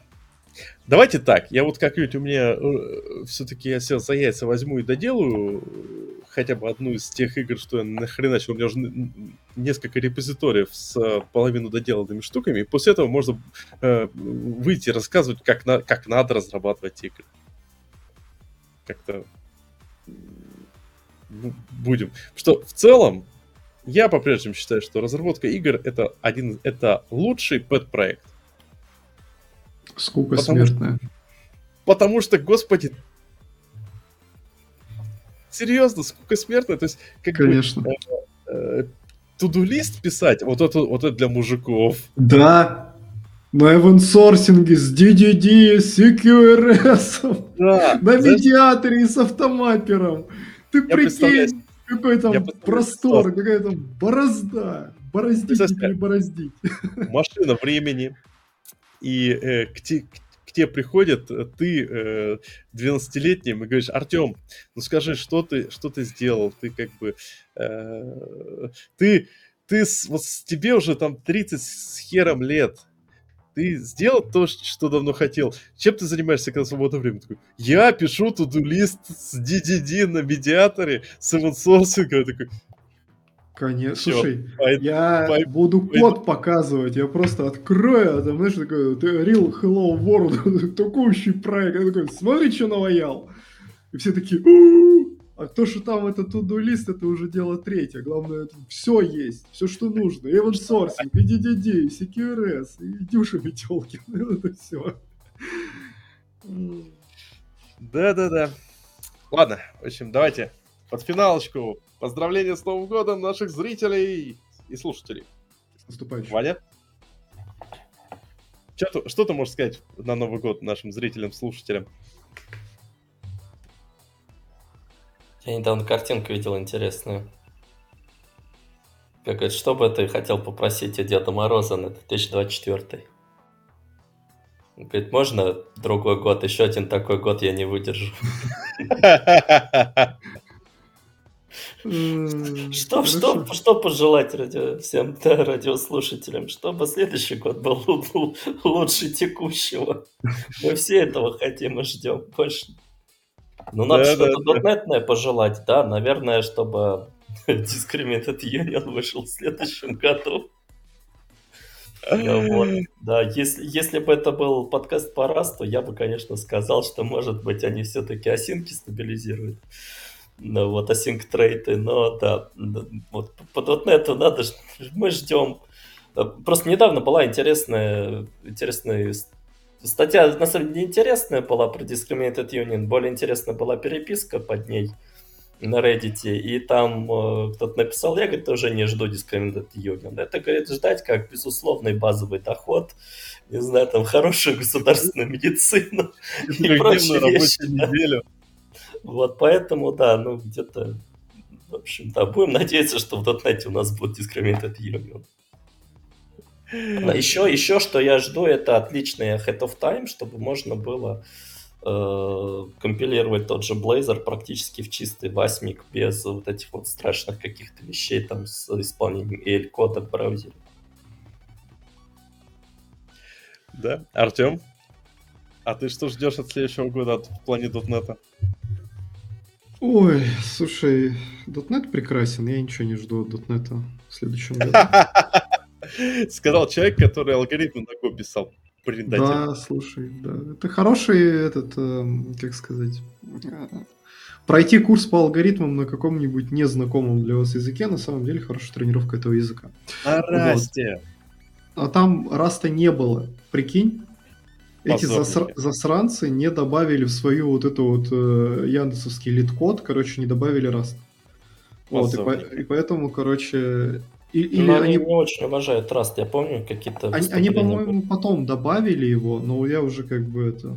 Уже, короче, не актуально было. Ну, в общем, не было. Я вот хотел на Rust'е проходить, но там не было. Я такой, эх, придется на Go'шке. Вот. А, короче, ребят, что вам пожелать в наступающем году? А, год был тяжелый, вот, трудный. Я понимаю, что у всех накопилось. Вот, и я, в общем, желаю вам отметить э, наступление Нового года так, чтобы ваша печень выжила. Вот, и вы продолжили счастливо и здорово писать на дотнете в следующем году. Не переусердствуйте, короче, с э, праздниками.